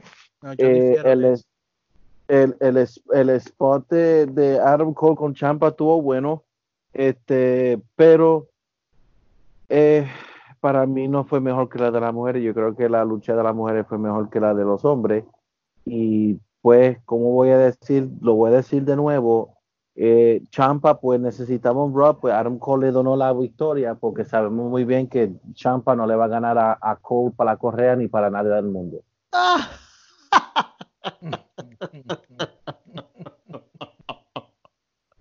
Ay, Dios mío. Está bien. Ajá. Mira, eh, Luisito, escúchame. Eso que tú acabas de decir, ay Jesús. Luisito, yo te aprecio, pero vamos, hay que respetar los rangos. Pero lo que tú sí, lo que dijiste antes de eso es muy cierto. O sea, Kevin Owens fue una completa decepción. Había tanta gente que tú podías poner ahí. Fue como que Kevin Owens. Y entonces la gente tan pompía como que, wow, Kevin Owens, qué brutal. O sea, como que, ajá, tú sabes, de verdad, Kevin Owens, ¿tú crees que va a ir para NXT? No, yo sabía que no iba para ir para NXT. Eso fue un préstamo, lo sacas, o sea, es como cuando tú te sacas chavos de la tarjeta de crédito y los tienes que pagar al otro día, pues así mismo no fue nada.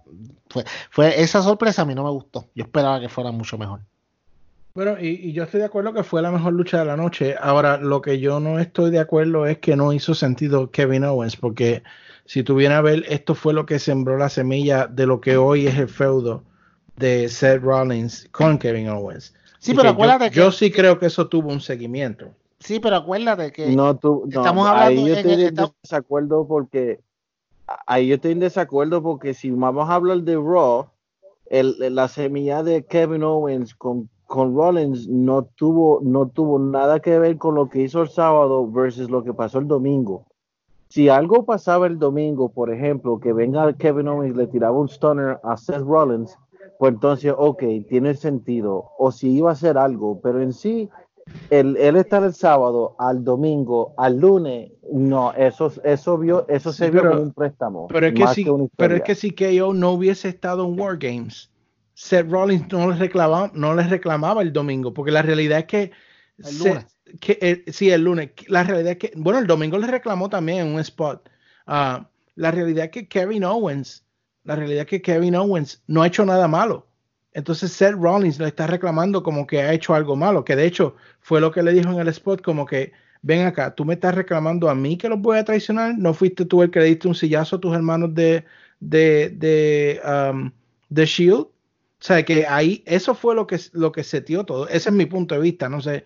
Pero para mí que por eso fue que surgió, porque acuérdate que antes de Survivor Series hubo ese encontronazo en los lockers.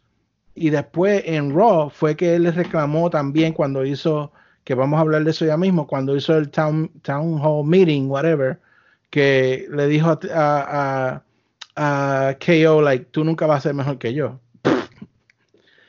Así que, por- ¿Qué clase porquería? pero antes que pasemos a Raw, antes que pasemos a Raw, eh, pasó algo al final de, de eh, Takeover, mientras se hizo el spot de Champa tirando a Aaron Cole, pusieron en la cámara a Britt Baker, mi dentista favorita, um, y según Triple H, no fue planificado, fue que el productor estaba paneando y buscando a la persona más preocupada, pero qué casualidad que Mauro Ranallo sí hizo la aclaración de que esa era la, la novia, la esposa de Adam Cole. ¿Qué ustedes creen de, de esta? eh, ¿Fue esto un tiro en la bendita guerra entre WWE, NXT y, y AEW? No, mano. El que, eso no, eso, eso, ¿sabes lo que tiene que hacer Cody? Lo que le tuvo que decir a Jericho que se lo digan a WWE. Thank you, porque eso fue free promo. ¿Qué tú crees, Peyot? No, eso fue una, eso fue una ridiculez y el poner a Britt Baker, ellos dicen, ah, yo no, eh, después Triple H dijo, yo no quiero causarle problemas con su empleador porque ya estaba luchando ya excelentemente. Esto va por una de dos vertientes. Eh, ellos saben de que el contrato de Adam Cole se vence el año que viene. So, ya ellos tienen que empezar a enamorarlo, por eso es que le están dando todo lo que él pida y poner a la esposa, la, la, la novia de la I, eh, puedes hacer fácilmente que, que le, digas a él, mira, tú sabes, puse a tu novia en televisión, eh, en un, en un pay-per-view, y la podemos traer para acá también, ¿sabes? Porque es lo mismo, puede ser que tanto AEW quiera traerse a Adam Cole para, para AEW con sus amigos, como que Adam Cole quiera traerse a su novia para, para WWE, puede ser cualquiera de las dos. Y eso fue ellos tratando de ver si la, si la, la enamoran, pero se lo, ellos tienen, pues, o sea, acuérdate, eh, Britt Baker no necesita la lucha libre. Ella es una dentista. Ella tiene dinero. O sea, ella tiene una oficina práctica. Esa mujer no necesita estar luchando. Ella lucha porque es por pasión. Ella no va a dejar. Si ella, ¿Tú te crees que si ella está en la WWE, de verdad, ella va a dejar su práctica de dentista que tanto trabajo le costó? Para irse a luchar. Para, te- para para meterle cuatro, house, cuatro shows o cinco shows semanales. No, eso no va a pasar. Ella no esa tipa no puede ser tan bruta, es una mujer inteligente. Ella está en AEW porque le permite hacer la práctica y luchar también en la, en, en- digo, hacer la práctica, la práctica de lucha libre y luchar los miércoles y después su carrera normal en su oficina. O sea, eso sería una estupidez dejar eso. Y, eso fue lo que pasó ahí, eso no es nada fuera del otro mundo que esto. O sea, eh, eh, te voy a tirar una pullita y como dijo Luisito, gracias, free publicity. Y algo más que quiero decir antes que, acabemos aquí y eh, con esto cerramos eh, Wargames. Todo este revolú de Mauro Ranallo con um, Corey Grace. Corey Grace es jerk. Ya completamente se me salió, lo detesto, no quiero saber más de él. Quisiera poderle bajar el volumen solamente a él cuando estoy viendo la lucha. Eh, pero sí algo hay que decir de Mauro que yo creo que se le fue un poquito la mano en la lucha de eh, Balor y, y el señor Matt Riddle, que dijo en algún momento, de cierto, estos son dos futuros Hall of Famers. ok. Vámonos?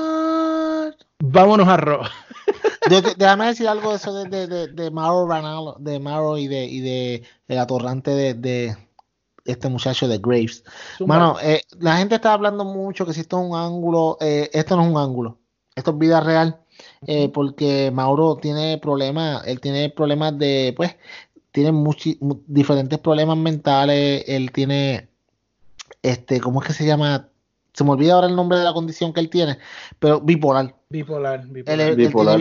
bipolaridad. Entonces, eh, como te digo, yo entiendo que si Mauro, Mauro, ti- Mauro tiene que tiene que aguantar presión porque está en la, en la palestra pública y la gente te va a criticar y eso está bien, mano. Sabes que si cualquier atorrante de afuera le escribe cualquier cosa por Twitter, él se la puede pasar por donde no le da sol, pero que te lo escriba un compañero Sí, mano. en público, eso es ser bien carne de puerco. Eso Ser está bien idiota, eso es ser Eso, idiota. eso es ser un, un, eso es tratar de crear controversia porque tu podcast es una basura y los números están por el piso, nadie lo quiere escuchar. O sea, sabe, ya le, ya a las par de semanas ya la gente le cogió el truco que lo que hace su, lo que hace su podcast eh, es simplemente eh, ser un, pues, él es una voz de la, de la corporación y el podcast está fríamente calculado como el Chapulín Colorado y entonces la gente lo está dejando de escuchar por chorro y se quiere crear controversia para entonces que diga, ah, yo voy a escuchar el podcast a ver qué dice de esto. Ah, no, eh, ¿sabe? Haciendo esto a nombre, como te digo, utilizando a tus compañeros de trabajo, este tipo no sirve. De verdad, Eso, este es- tipo, eso es una porca. este tipo es un tierra de la tierra tierra y de verdad que no merece el respeto de nadie y eh, by the way pues, se está poniéndose de pico a pico con Brian Álvarez con Dave Meltzer y el tipo cada vez clava más su tumba mano. O sea eh, de verdad pero feo feo. De verdad que está bien feo. Que de hecho hasta WWE mismo ya le está diciendo como que sabes que necesitas bajarle. Ujú, Definitivamente, y yo estoy completamente de acuerdo. Eh, bueno, vamos a Monday Night Raw, que con esto vamos a terminar la parte de WWE. Y señoras y señoras, eh, estamos desde Chicago, Illinois, que es territorio AEW, pero eh, estaba aquí Monday Night Raw y comenzó con el favorito de todos los niños y de Peyot y de Luisito Seth Rollins haciendo un eh, town hall meeting donde prácticamente tiró a todo el mundo por el piso. el Le payaso dijo, le dijo a Rey Misterio que tiene un hijo estúpido. eh, le dijo a Flair que no merecía el apellido. eh, si algo dijo cierto, es que Raw ha pasado de ser el A show al C show, que en eso sí estoy de acuerdo con él. Eh, y eh, dijo que él tenía que buscar qué era lo que estaba haciendo eso. Y yo me acordé de aquel, eh, de aquel video de Flor Meléndez, de los vaqueros de Bayamón, donde le decía a un jugador, pero es que tú no te das cuenta que el problema eres tú. si te lo digo en los periódicos, te lo digo en la radio, donde quieras, tú no te das cuenta. sí sí bien bien Seth, el problema eres tú. Pero dime, Pello, ¿qué tú, qué tú quieres decir? Sí, hablando de tierra. ¿Ah? ¿Qué clase de tierra? ah? ¿Qué clase de tierra eres, Seth Rollins? De verdad, tú no sirves para nada.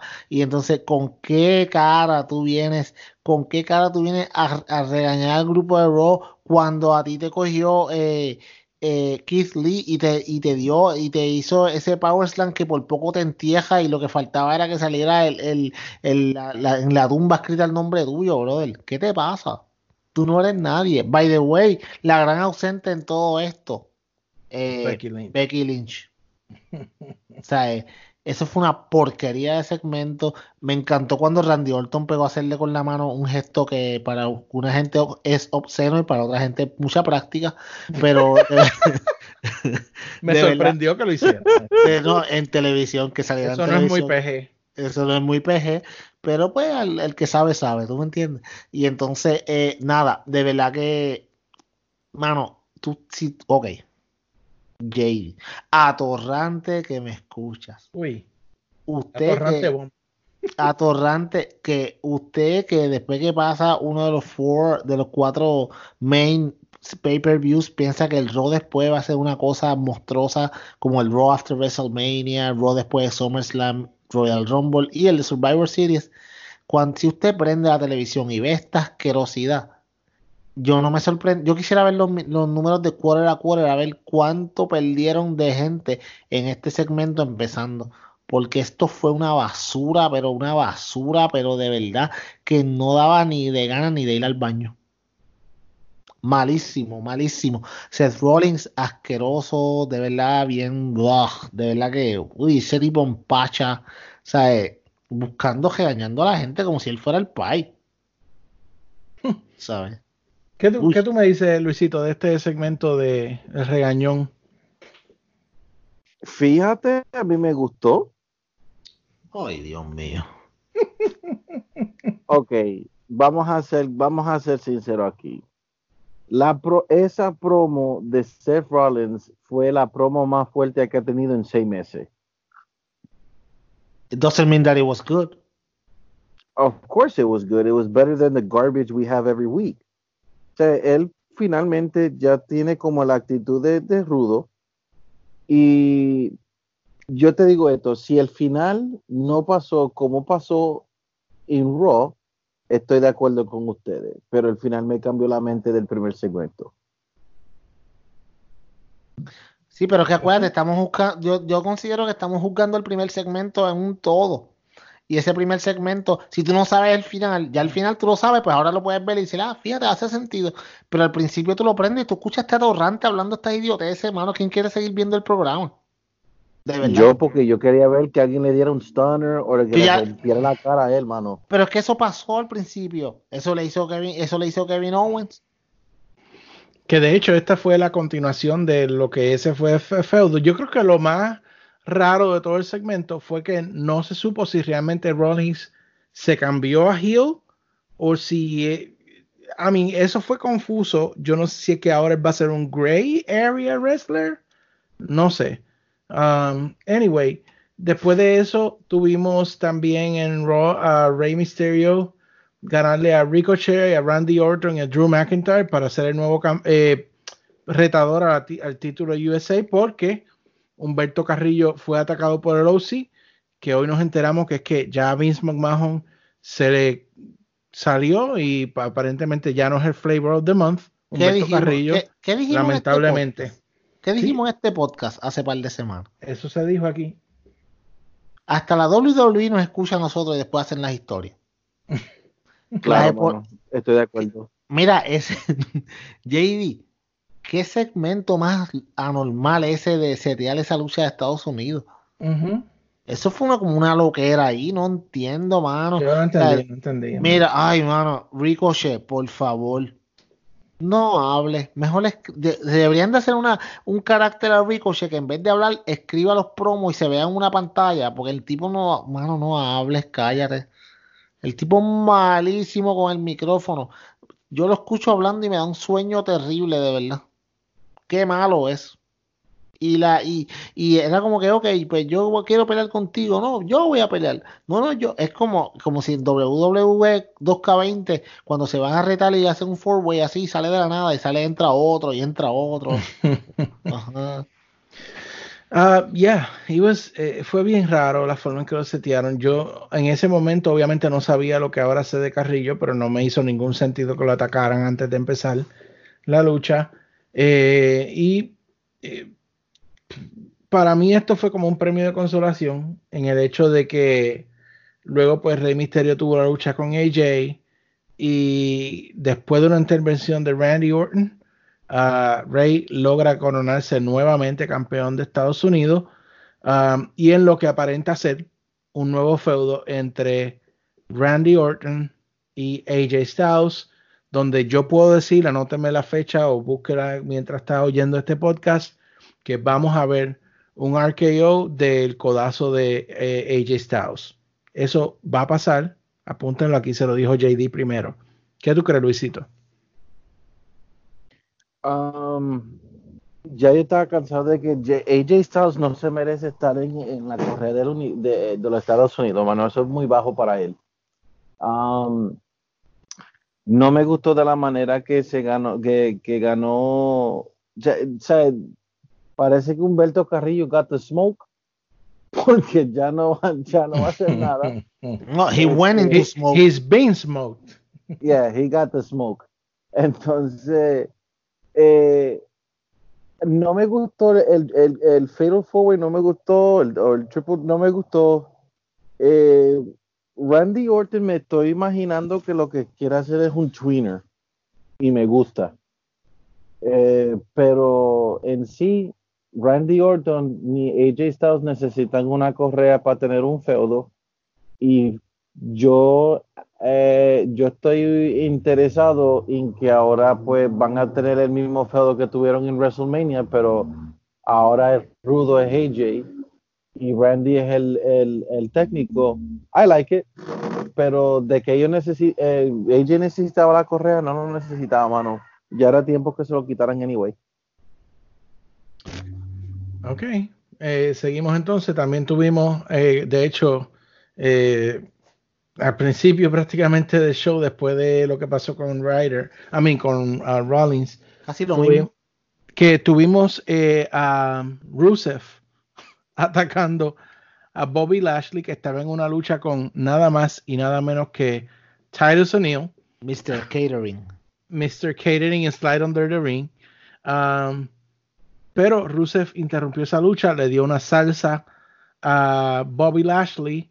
Y yo creo que si algo yo puedo decir es que de toda esta basura de feudo, esto fue lo mejor que, que he visto de ese feudo, el ataque vicioso de Rusev a Lashley, que debió pasar la primera noche cuando pasó lo que pasó, pero eso es lo que puedo decir de esto. ¿Qué tú crees, Peyot? Que este chicle lo han estirado Y lo seguirán estirando. y este chicle lo han estirado como es. Y el payoff, independientemente del que sea, ya no va a dar gusto. ¿Sabes? Porque, ok, ellos dijeron, ¿sabes qué? El ángulo es una porquería, pero lo vamos a correr completo. Pero es muy largo. Es como que demasiado de mucho tiempo llevan ya con esta cosa. No, y después, y después le, le hacen una entrevista a Lana backstage y vuelve y hace otro boche en la entrevista. Ay, Lana es tan... Bueno, pero ya, acaba- ya acaba de anunciar por Twitter este, hace un par de días atrás de que obviamente ahora hizo un contrato millonario y que es una millonaria. O sea, eso... Cinco años más Cinco- firmó con Cinco años, mano. Cinco años de botches, buddy. No, cinco años, mano, de, de, de que obviamente luego de que se acabe este ángulo vas para la gaveta de nuevo. Nadie te va a usar. Ella no sirve como luchadora. Ella servía cuando estaba haciendo el, el carácter de, de Lana como tal, de, eh, o sea, de manejadora de Rusev, que solamente no hablaba y decía Rusev Crush. De ahí para adelante, no. Ella es malísima, malísima. No, no ti- tiene la carisma de, de un huevo sancochado. De verdad que no. Luisito, ¿algo que quieras añadir? No, mano, eh, eh, esta historia no merece mi atención de ninguna manera, mano. Esto, es, esto es una historia horrible. Eh, ni me interesa ver a Rusev y, Bobby Lashley peleando, luchando one on one. No los quiero. Es, este, este feudo ha sido el horrible del 2019 fácilmente. Ok, so uh, luego de eso tuvimos, uh, también tuvimos a AOP en su debut luchístico desde que re- reiniciaron su carácter, o su personaje, mejor dicho, eh, ganándole a los nuevos pescaditos de Raw, Kurt Harkins y Zack Ryder. Eh, yo sé que Peyo es fanático de AOP, ¿algo que quieras decir de esto? Que no me gusta la ropa que tienen ahora, de verdad. Debieron dejar la que tenían en NXT. El, el atuendo que tenían en NXT los hacía ver más badasses. La que tienen ahora es como que, eh, no sé, no me gusta tanto. Pero ellos son unos, unos, unas bestias. O sea, de verdad que esos tipos bregan al 100. Oh, by the way, no, lo tengo que decir, cuando estaban con Paul Ellering eran mil veces mejor. Eso es, si, a- si esa pareja perdió algo, bien importante fue perder a Paul Ellering cuando subieron al main roster, hermano. Eso le ha quitado tanto. Pero en esto, ellos van a ser los nuevos eh, Wild Raiders. Van a estar un tiempo destruyendo a todo el mundo hasta que le pongan a alguien de, eh, de frente que los que pues que puedan tener buenas luchas. Eso, ya tú sabes que por par de semanas van a ser así. La semana que viene no lo dudes que le pongan otro yo, otro team de Jovers para que los destruyan, etcétera. Eh, Luisito, El mismo algo modo- de AOP. Ay, perdón, pensé que- no, no, no, que no, este es el, eh, no, no, es el mismo modus operandi de la WWE, es lo mismo que hacen siempre con todas las parejas que son así dominantes, como que pues for- la misma fórmula. Ok, Luisito, ¿algo que quieras añadir de eso? Bueno, AOP, si van a hacer esto, yo quiero que el payoff es que ellos cojan a AOP con los Viking Raiders para que se rompan hasta la madre, mano, porque esos dos equipos en una lucha se van a romper la cara bien rota, mano. Ahí Vamos sí a que- ver, vamos a Wow. ver. Pareciera que ese no es el, no es por donde los llevan, si tú me preguntas, pero ya veremos. Eh, tiene Andrade le ganó a Akira Tozawa. Eh, yo no sé si esto es que quieren seguir haciendo que Andrade siga subiendo con victorias así random, pero la lucha fue ok. No, no le presté honestamente tanta atención. ¿Algo que quieran a compartir sobre esto, alguno de ustedes dos? Yo Tranquilo creo, merece mejor que eso. y yo creo que, fíjate, Luisito, ti- tienes mucha razón, y creo que lo van a llevar por el, por el camino de eventualmente eh, enfrentarse a Rey eh, por el campeonato de Estados Unidos. Es lo que deben de hacer ahora mismo en Raw. No hay otro campeonato, puesto que el campeonato universal, perdóname, el campeonato de la WWE que tiene Brock Lesnar es un campeonato que es intocable. So, el, Porque debe- no está. porque no estás por eso. O sea, entonces, pues, el campeonato de Estados Unidos como tal en Raw es el, el, el campeonato main.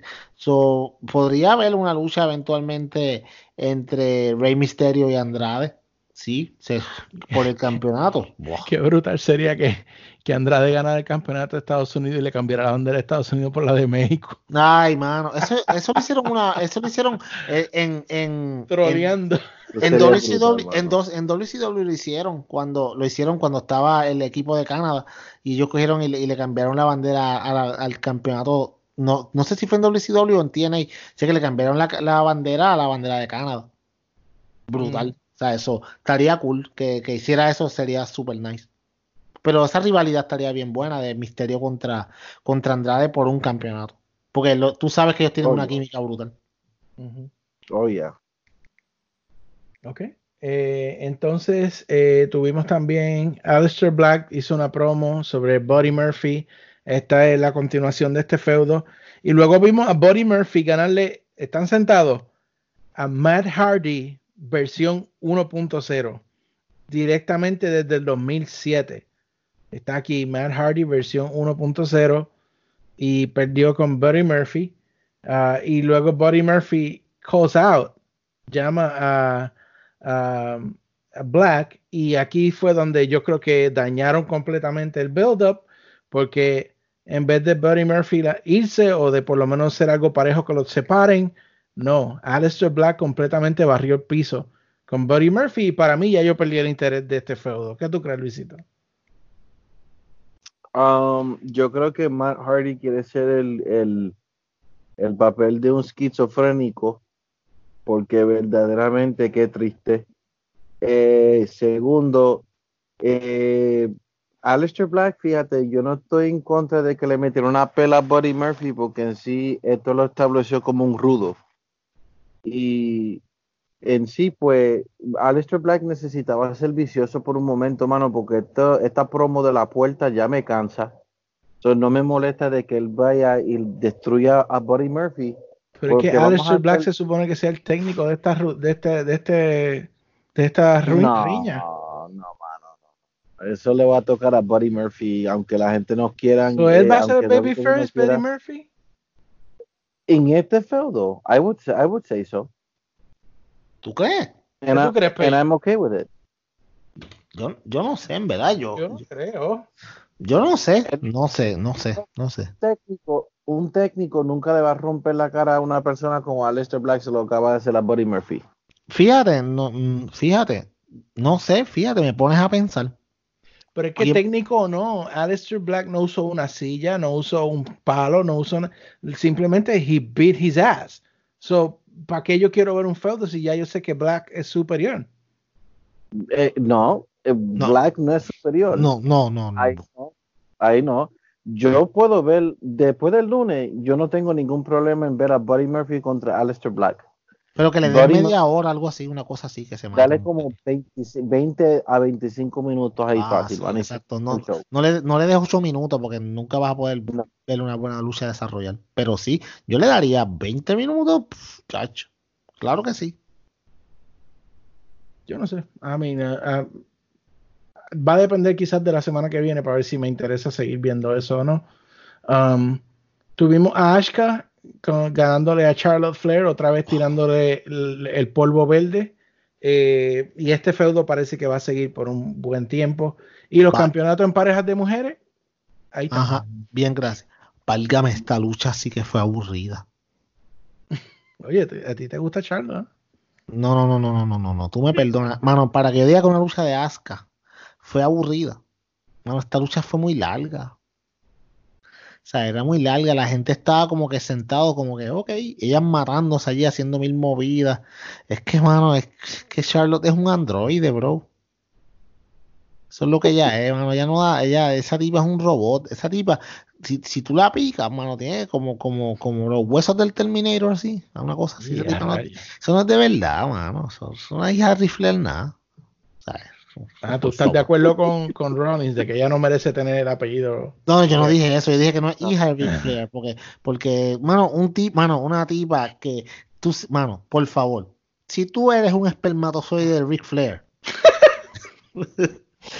tú, tú tienes que tener carisma. Contra- Usted no va a oír esto en ningún otro podcast, mi hermano. Esto es- Es la verdad.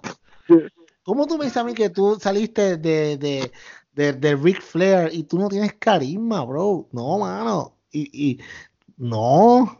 Mano, ¿tú, tú, tú te acuerdas de Reed Flair? Reed, el niño de- del hijo de Ric Flair que tuvo el accidente de carro que murió. El que en Puerto Rico Sí. le metieron con, con palos y todo de verdad. Y no volvió. Mano, Reed Flair, ese tipo era igual que el Pai, mano. Tenía el mismo carisma que el Pai. Tú me dices que Charlotte, no papi, Charlotte desde embuste. Si un día Charlotte se llega a romper una pierna o algo, se le va a salir el metal así por la pata y todo el mundo va a saber que de esa mujer no es, de verdad es un androide programado por, por Vince McMahon y eso. En verdad, qué porquería. Luisito, algo que quieras añadir de eso. No sé si hay mucho que puedas añadir. Ok, hay que ser claro, Char- Charlotte no es una luchadora mala. Ella sabe luchar. Aquí lo que pasa es que nadie sabe lo que ella es, porque cuando ella era ruda, ella fue muy buena, nunca funcionó como técnica, y en verdad, si miras a Charlotte ahora, nadie sabe lo que es, porque ahora mismo parece que Asuka es la, es la ruda, pero en sí, Charlotte no, o sea, es más fácil ser rudo que técnico en la lucha libre. Es bastante difícil para que uno trate de hacer eso. Ella no ha llegado al nivel. Aquí lo que pasa es que Vince cree que ella llegó al, nivel que llegó los otros, a Jericho, Triple H, Undertaker. No hay nada que estos hombres pueden hacer y tú no, nunca lo vas a poner rudo aunque tú, no, aunque tú quieras, porque ellos son y han hecho tantas cosas buenas que la gente respetan respetan lo que ellos dan y ellos se- técnicamente se ponen técnicos como The Miz, Shawn Michaels. Charlotte no ha llegado a esa época, no, es- no ha llegado a esa etapa. Entonces ellos quieren a la mala que ella sea una técnica y no sabe hacer eso. O sea, ella es así porque en verdad hoy día el personaje de Charlotte no tiene nada fijo de lo que es. No es ruda, no es técnica, pero no es twinner tampoco. Y ese es el problema. Bueno, ahí está el análisis completo de nuestro Luisito. Eh, también en Raw, ya estamos terminando. Tuvimos a Eric Rowan con su Baby Yoda en el carriage. Ganarle a alguien que se llamaba Kyle Roberts, que pesaba 110 libras mojado. ¿Verdad, Eh, verdad, verdad que es Yoda? ¿Verdad que sí? Que es Sí, yo creo que es un Baby Yoda. ¿Verdad que es el mismo concepto idéntico? Sí. Que clase porquería WWE, de verdad. ¿Qué? Luke Harper. Luke Harper dentro de- Yo creo que esa es la barba de Luke Harper que él tiene ahí. o, o el Sí, bebé de ¿verdad, ellos, no? o el bebé de ellos dos. Wow, qué cosa más O el bebé- asquerosa, o- clase imagen el, o el bebé de Lana y Lashley, mano. Uh, wow. My gosh. Creo que, creo que es interesante que nos vayamos a. Eso no hay que comentar más. Eh, Seth Rollins contra Kevin Owens cerraron el show. eh, y tuvieron una lucha. Fíjate que la lucha como tal, a mí me pareció buena. Eh, lo que sí es que al final, pues hubo una interrupción de AOP. Y eh, aparentemente se pusieron en el ring como para atacar a los dos. Pero quien se llevó la salsa fue Kevin Owens. En ningún momento tocaron a Seth Rollins. Ah, se fueron y luego Seth Rollins le hizo dos stomps a Kevin Owens. Y esto podría decirnos que ellos van a hacer los guardaespaldas de Rollins. Eh, yo hubiese dado el trigger ahí y hacerlo ahí mismo. Pero WWE quiere dar las claves y, decir todo lo que va a pasar en varios shows y estirarlo como hacen con lo de Lana. Eh, pero ahí se acabó. Eh, con ellos eh, se fueron. Rollins le Stone dos veces a Kevin Owens. y ahí se acabó el show. Eh, Peyot, dime, ¿qué pensaste de ese final? Fue una basura, de verdad. ¿Sabes por qué? Porque es el peor momento para hacer esto. Estamos en final de noviembre. Ahora mismo, ¿cuántos shows de rock quedan así como tal? Quedan como tres. Y entonces viene Navidad, Año Nuevo, que esos son shows que son de repeticiones, no, pasa nada interesante en esos shows. Y ya de momento, de momento ya viene el Royal Rumble en enero. So, eh, no sé, fue un mal momento para escoger hacer esto, como tú dijiste. Yo, ellos, mano, yo hubiera ido all the way con el turn, completamente. Lo hubiera unido, ¿sabes? Que la gente la semana que viene hubieran querido ver qué pasó, ¿sabes? Como hicieron con The Inner Circle en AEW, que el mismo primer día o sea, hicieron la facción completa, esto es, no vamos a perder tiempo, de verdad que esto es lo que vamos a hacer. Y entonces la semana que viene tú quieres saber por qué. Pero ahora mismo estás como que la semana tú quieres saber, ay, ¿se habrá unido o no se habrá unido? No se lo pierda la semana que viene en WWE Raw, tú sabes, y sabes que el Y tú hubiese hecho más shock que, que pasara y la gente se quedara hablando de él. Es claro, ahora mismo la que la gente dice, ay, pero Seth, ¿es malo o no es malo? Seth es un tráfala anyways. O sea, pero con un, con un, con un establo detrás de él. O sea, hizo un upgrade de Joey Mercury y, y, y el Jamie Noble que tenía la otra vez. Pero, o sea, eh, pero que, que esto, no sé, mano, Kevin Owens quedó como un mismo nerd, de verdad. Bah. Bueno, Bueno. para mí, para mí Kevin Owens es lo mejor que está pasando en Raw ahora mismo. Qué tristeza que tú acabas de decir eso, mano, viendo tanta gente buena ahí. Pero la verdad, Que ¿qué no, bueno? No, mano. Yo estoy en desacuerdo. A mí me gustó el ending. Eh, el final de me, me gustó. Ah, yo, fíjate, estoy muy interesado de que AOP y Seth Rollins estén juntos en un establo. Este, pero mira, mano, usted- yo estoy en desacuerdo de que la WWE necesita algo interesante ahora, mano, sea lo que se sea. Ellos no tienen nada interesante. Los, re- los ratings están por el piso y ellos están buscando la manera de que haya interés, especialmente al final del año, porque acuérdese, hermano, aunque ellos digan que no hay que ellos no miran a AEW con competencia, lo miran y lo miran muy de cerca. Ellos necesitan el interés. Ellos eh, Kevin Owens, pues, finally, yo prefiero de que terminara como un nerdo el lunes que estar en un feudo con Shane McMahon. O sea, ahora mismo yo estoy interesado la semana que viene en lo que va a ser Kevin Owens con AOP y luego con Seth Rollins. Yo estoy interesado. Y estoy interesado porque me van a sacar a Seth Rollins del, de la foto de la, de, como se dice, el title picture, porque ni lo quiero ver en el Royal Rumble, ni quiero que sea una amenaza para que vaya a WrestleMania por la correa, y esto es lo que ellos necesitan, y creo, si lo hacen bien, sería un feudo que sería bastante largo, que pueden utilizar a otras personas a la misma vez fuera de Kevin Owens. I didn't like- a mí no me molestó lo que yo vi el lunes en el final, y me, y me dio sentido en lo que pasó el sábado a lo que pasó el domingo en Survivor Series y lo que pasó en el principio de la noche. No me molestó. Muy bien, bueno, cada cual con ¿verdad? lo que le gusta. Yo de nuevo pienso que KO es lo mejor que está pasando en Raw.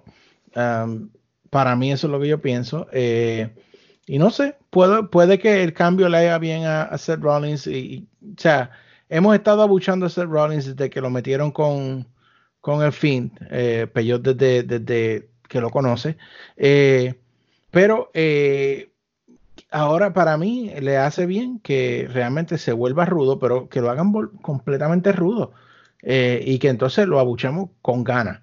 Aunque estaba ahora mismo leyendo un reporte de este muchacho, el que hasta el que eh, Corey Graves ha estado peleando con él, que es amigo de Meltzer, ¿cómo es que se llama? Este Brian Álvarez. Brian Álvarez diciendo que, que en efecto sí, Seth Rollins ahora es rudo, pero que la forma en que van a manejar el personaje es que para él, él está haciendo todo bien y que es la gente la que ha traicionado su confianza y que él va a ganar limpio y todo, que él va a seguir haciendo las cosas bien, pero que va a seguir hablando así y que va a seguir tirando al público y a todo el mundo por el piso. Así que no sé qué bien o mal les vaya a hacer ese personaje. Ya veremos cuál es la reacción de ahora en adelante. Así que eso fue WWE. Eh, vamos a una breve pausa y luego pues habrá un breve resumen de eh, eh, AEW Dynamite en la sección de AEW en este episodio. Nos vemos. Bueno amigo, y te sugiero que nos sigas en Facebook buscándonos a través de la página facebook.com slash sdpodcast. De nuevo, facebook.com slash sdpodcast. Ahí encontrarás las noticias más recientes sobre lucha libre, el mundo de la lucha libre profesional alrededor del mundo y además puedes encontrar los links para nuestros eh, canales en Spotify, Google Play Music, Apple Music, todos los eh, lugares donde puedes encontrar podcasts eh, que son accesibles para ti. Allí lo encontrarás también. De nuevo, facebook.com slash sdpodcast. Y estamos de vuelta en la mejor sección del Club Deportivo Podcast, la sección por la cual tú entras a este podcast a escucharlo toda la semana y lo sabes, AEW, All Elite Wrestling Dynamite. Esta semana pues tengo la encomienda de hacer el review de Dynamite solo, puesto que JD y Luisito eh, no, van, no pueden estar conmigo, pero yo decidí de que iba a grabar esta, este, pues, esta parte del, del podcast solito y hablar un poquito de lo que fue Dynamite. Un Dynamite, mi gente, un Dynamite diferente. Eh, la primera hora eh, empezó un poco, podría decir, weird. Pero ya la segunda hora, pues, fue el Dynamite al cual estamos acostumbrados. En verdad fue eh, unas peleas muy buenas. e Introducción de nuevos caracteres. eh, una lucha final espectacular. Muy buena. Eh, les tengo que ser sincero, la parte que más me gustó de todo Dynamite por mucho eh, fue la pelea de Kenny Omega, pero vamos a hablar de todo y todo un poco. Así que vamos a empezar con lo que fue el inicio de la noche. Eh, y fue bien gracioso porque cuando empieza el show como tal, eh, la sección de... La, está toda esta banda y esto todo, todo, todo esto inflable y estas cosas obviamente era en la sección de pues de el celebration del champion. Chris Jericho fue bien gracioso porque Jericho tenía una botella en la mano y entonces él dice pues que aquí esta semana pues vamos a presentarles a ustedes eh, por fin, luego de haber eh, ido a las mejores viñas de uvas en, en, en, toda, en todo el mundo encontrar las uvas más exquisitas, pues se formuló la bebida como tal de A Little Bit of the Bubbly, que de hecho es un website eh, y ese, eh, ese website a little bit of the bubbly.com te están vendiendo la bebida como de Jericho como tal. Eh, en cuanto lo presentaron se cayó la página no podía con todo el mundo tratando de accesarla a la misma vez, pero sí está disponible para la venta. Sí, eh, son dos botellas por 45 dólares.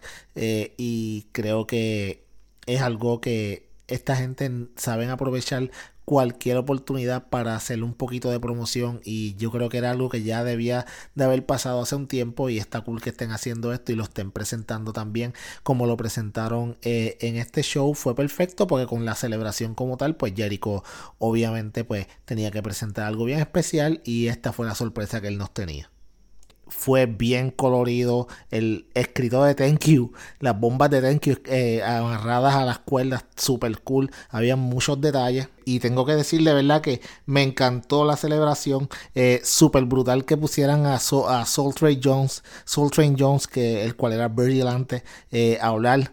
Este, está bien viejito, de verdad. Lo, lo, vi hoy, no sé, lo vi como que bien viejito, pero eh, hizo el trabajo como tenía que hacer. Me acordó a Ralphus cuando Jericho estaba en WCW, que él era el, pues, la defensa personal de Jericho. Me encantó como pues Jericho estaba hablando, eh, luego prim primero salió este muchacho, Guevara, Sammy Guevara, disculpen, eh, sale Sammy Guevara y entonces eh, le presenta pues el cartelón bien grande con la, el retrato con Jericho, ellos emocionados y qué sé yo, y después entonces va, va, también estaba Santana y Ortiz y ellos llevaban pues como que un, una caja con unos regalos que le traían a Jericho y fue súper brutal porque cuando yo los vi que ellos venían bajando con, con los regalos, yo dije, mano, a esto yo miré rápido y vi que lo que tenía era la foto de Héctor Lavoe, también tenía este, eh, vi, vi co- como si fuera Coquito, y de verdad no era Coquito, era Roncaña, y al que no es de Puerto Rico, Roncaña es un ron que se hace aquí en Puerto Rico ilegalmente.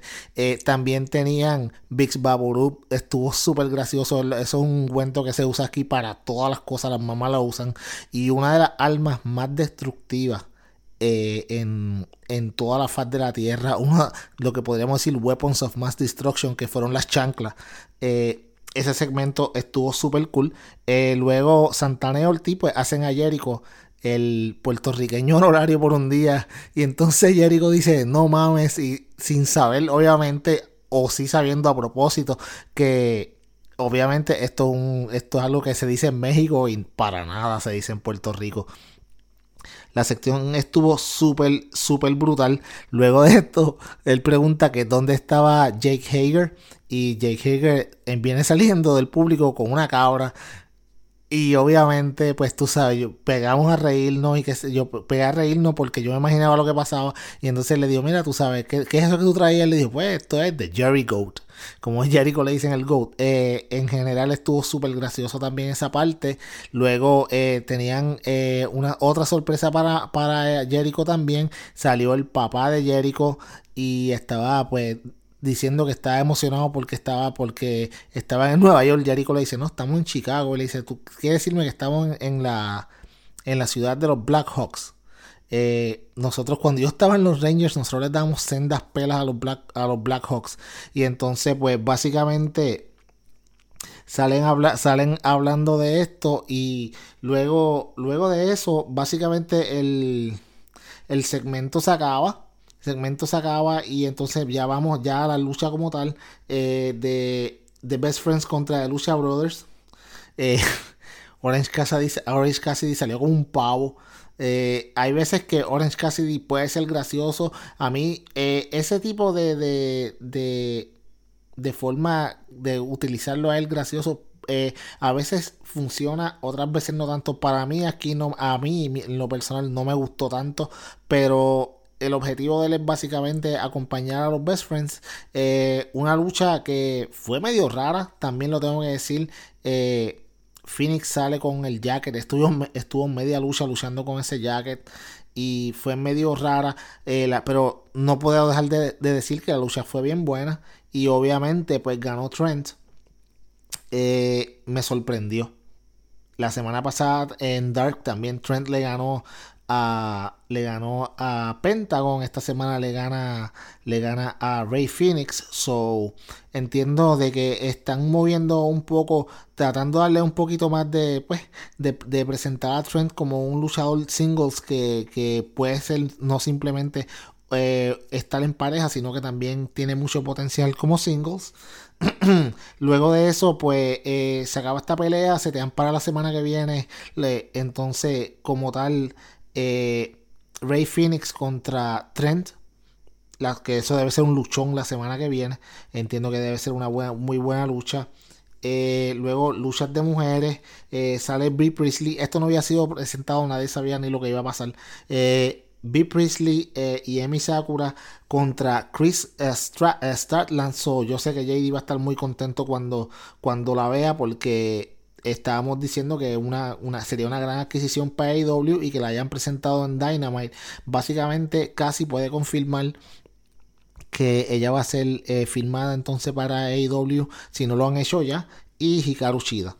Eh, esta lucha fue una lucha bastante buena, bastante formulaica. De hecho, eh, fue raro que vimos a Hikaru Shida estar casi todo el tiempo cogiendo castigo en el cuadrilátero hasta que hubo el hot tag. Eh, Chris Statland pues entra al cuadrilátero y hace su movimiento increíblemente y no entiendo para nada por qué hicieron esto. Eh, quizás me puede hacer un poquito de sentido eh, porque si es que están van a empezar a tratar de subir también entonces a Chris pero la ponen a perder contra Emi Sakura que tú puedes decir sabes que por, la experiencia que tiene Emi pues eh, le pudo pues pudo tener esta victoria pero no sé no me hizo mucho sentido porque Hikaru coge entonces también una derrota y es la number one contender Eh, vamos a ver cómo ellos brean esa, esa parte de la historia ahí. No entendí. Eh, luego de esto, pues obviamente pasan una promo de John Moxley que para mí fue, eh, no sé si fue a propósito o, fue el tipo de promo, pero se me pareció un poquito a la promo que hace Alistair Black de que, pero un poco más corta, de que estoy aquí, quien quiere pelear conmigo, pero en vez de estar en el cuarto, él estaba como en la parte de atrás en algún lugar.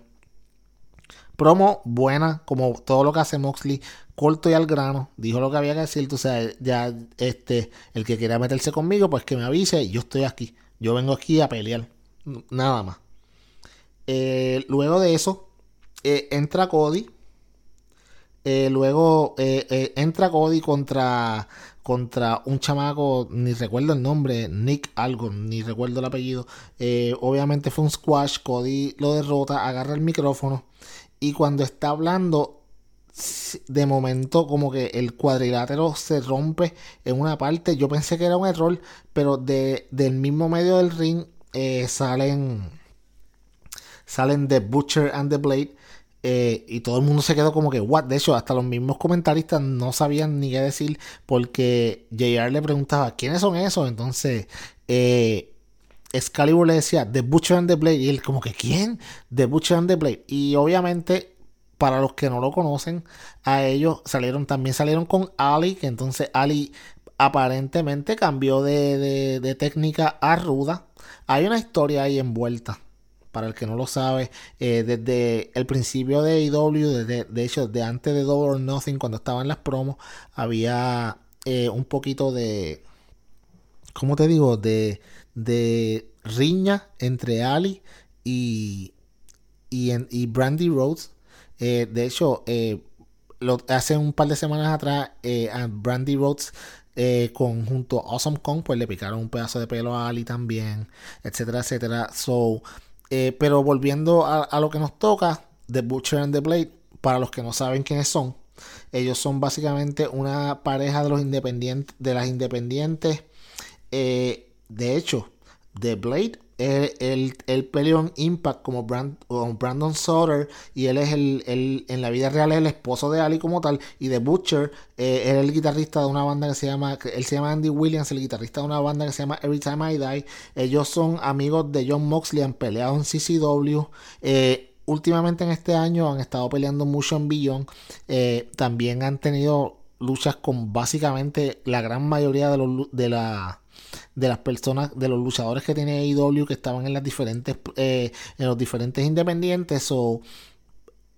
ahora mismo nadie sabe nada de lo que está pasando, pero si usted quiere hacer un poquito la asignación, entrar en YouTube, ver un par de peleas de ellos, de verdad que AEW, de nuevo, la división, la división de parejas de AEW eh, está matando con esta adquisición volvemos, tú sabes, cogen una pareja de las independientes que es una de las mejores, una de las parejas más cotizadas y lo mejor de todo es desconocida. So, básicamente para, para, el, para todo el, público main, pues entonces eh, van a ser una pareja nueva que van a dar mucho de que hablar porque son muy buenos.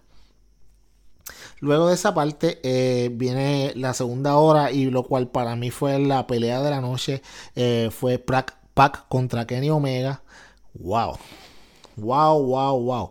Kenny empezó super hot. De hecho, Kenny estuvo hot toda la pelea. Me encantó que el Kenny que vimos esta semana no era el Kenny que estaba derrotado. Se veía ya diciendo, desde, desde hecho, en BND Elite, él lo está diciendo como que tú sabes que yo, yo tengo que derrotar a Pac porque yo tengo que derrotar, ganar, ¿sabes cómo te digo? Ganar de nuevo la confianza en que tenía y se demostró súper brutal. Eh, como lo hizo esta noche, porque de verdad dio una pelea buenísima. De verdad que la pelea que dio Kenny Omega versus Pac fue wow. Esa pelea no tuvo ningún momento de pausa en la acción. Fue súper buena. Ganó Kenny. Considero que fue la persona correcta eh, cuando usted vea la pelea, vea una patada que le mete a Kenny, le mete Kenny en una pack que lo tira desde medio del cuadrilátero, literalmente hacia uno de los turnbuckles. Ay, ay, ay, eso me dolió a mí también. Eh, básicamente, eh, tú sabes, tuvimos esta noche, yo creo que por primera vez en AEW, mi gente, tuvimos a Kenny Omega, el de New Japan Pro Wrestling. Esa es mi opinión. De verdad que Kenny Omega es uno de mis luchadores preferidos y eh, en AEW y no solamente en AEW, pero en, en toda la lucha libre by far ahora mismo y demostró porque él es, tú sabes, él es considerado uno de los mejores luchadores del mundo, lucha espectacular, muy buena. Eh, luego de esto tuvimos pues entonces MJF contra Hangman por la por lo pues por la sortija del Diamond Ring como dijimos nosotros aquí en el podcast obviamente eh, lucha muy buena, de hecho, me encantaron, me gustaron mucho las promos que, que, hubieron antes, la de Hangman y la de MJF, porque le dio un poquito más de, como, como dice Luisito, del sazón a esta lucha como tal. So, básicamente, eh, pero sí, todos sabíamos que iba a ganar la MJF. Eh, luego de que gana MJF, bajó eh, Diamond Dallas Page Diamond Dallas Page le presenta la sortija y le dice a MJF como que tú sabes que, tú sabes, tú como que últimamente te estás creyendo mucha cosa y tienes que aprender a respetar y entonces eh, sería bien bochornoso con un viejito de 65 años, de 60, no 62, escucha para allá, 65, de 62 años te coja por este, te, te cojo por aquí por todas las calles de Chicago y te destruya. En eso se mete Warlow y se forma una pequeña melee corta pero efectiva. Eh, me gustó el careo, obviamente, de Warlow con, con, con, con Dallas Page. Eh, MJF sigue siendo el rudo por excelencia en esta compañía, súper brutal. Eh, me encantó eh, esta parte y como dijimos aquí en el podcast, pues se sabía que MJF básicamente iba a ganar esta sortija y esperen por ahí muchos puños con esta sortija. MJF eh, echándoselas todo el tiempo por la sortija. Y debe ser bastante, bastante bueno. Eh, luego de esto, eh, tuvimos la pelea, tuvimos baja Dustin. Iba a ser una, iba a ser una promo, pero básicamente el Inner Circle entra y lo ataca. a Dustin, luego entran los Young Box y setean. Fue bien gracioso porque setearon a al, al, al, pues, a Santana y Ortiz y a, y a Sammy Guevara para hacerle el Chatter Dreams, pero como que se tardaron un poquito. Entonces tú ves cuando Santana se está como que acomodando. Eh, pero eso son tonterías, nada. Quedó, hicieron el Chatter Dreams los tres. Le hicieron los Chatter Dreams los tres al Inner Circle. Y entonces ya para la semana que viene están seteando eh, la pelea de, de, de Young Box con Dustin Rhodes versus The Inner Circle, que serían Santana y Ortiz y entonces Sammy Guevara como tal. Eh, luego de esto tenemos un super video. De verdad me encantó.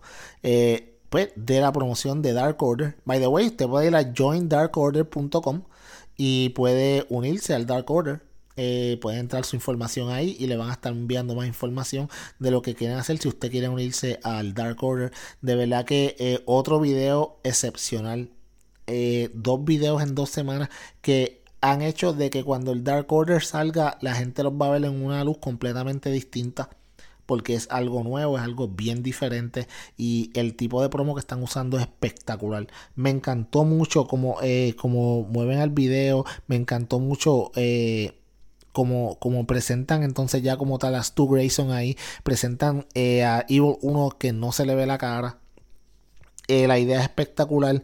Eh, me, encanta cuando dicen que cualquier, o sea, los que están en el, dark, en el Dark Order puede ser cualquiera, puede ser tu, médico, puede ser tu, el maestro de tu niño, etcétera, etcétera. Cosas así. Esto hace que sea interesante esta promo como tal. A mí me encantó, de verdad. Eh, creo que están están haciendo al Dark Order un equipo bien interesante y le auguro muy, de hecho, le auguro mucho, mucho bien a, esto como tal. Luego de eso, pues vamos a, la lucha de la noche. Eh, Chris Jericho contra Scorpio Sky. Se supone eh, dijeron que no iba a haber nadie en el alrededor del ring como tal. So yo estaba banned from the ring, al igual que The Inner Circle. Eh, me gustó que cuando, cuando empieza el show, cuando, perdóname, cuando empieza la lucha como tal, eh, estaban, como te digo, eh, presentan una dama bien, o sea, la, cámara enfoca a una chica, pero como que bien intensamente. Y eh, yo estaba pensando, esta fue, esta fue la chica con, la que salió, con la que salió eh, Scorpio Sky la semana pasada, la que estaban hablando, pero de verdad, eh, esa muchacha que presentaron, eh, Elena Black, ella pues lucha con free- freelance wrestling, ella tiene solamente 18 añitos y eh, entrena también con Kylie Ray. So, super cool que pues que la presenten en las cámaras. No se sabe si esto es simplemente eh, que están escauteando o ella la, la están presentando ahí para introducirla a AEW, pero sí el que le dieran un tiempo de cámara es algo que es importante porque si tú no vas a tener ningún tipo de negocio con, con All Elite Wrestling, no te van a dar, no te van a dar tiempo en cámara y que se enfoque la cámara en ti como tal.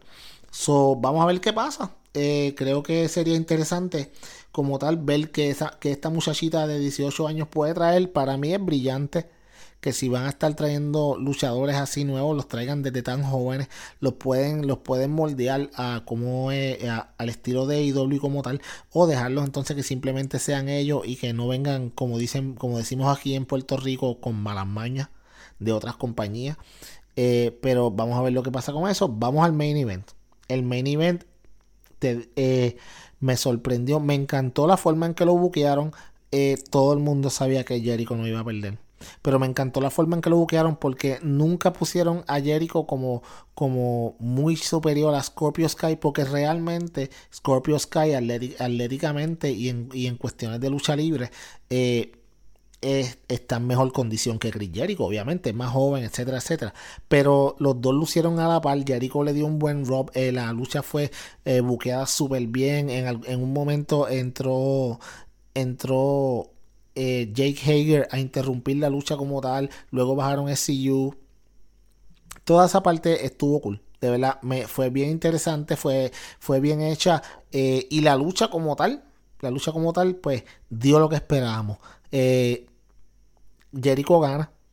Jericho gana y obviamente pues empieza su música. Jericho gana con, con los Walls of Jericho. Se tiene que rendir porque se tiene que, que rendir Scorpio Sky. No, no aguanta más, se rinde. Jericho está celebrando en el ring cuando de momento suena la música de Moxley. Moxley sale del público, se queda mirándolo como que, tú sabes, tú tienes algo que me interesa y yo creo que a mí esa correa me está empezando a interesar de momento. Jericho empieza a insultarlo, se acaba el show y están ellos básicamente como que eh, staring down el uno al otro.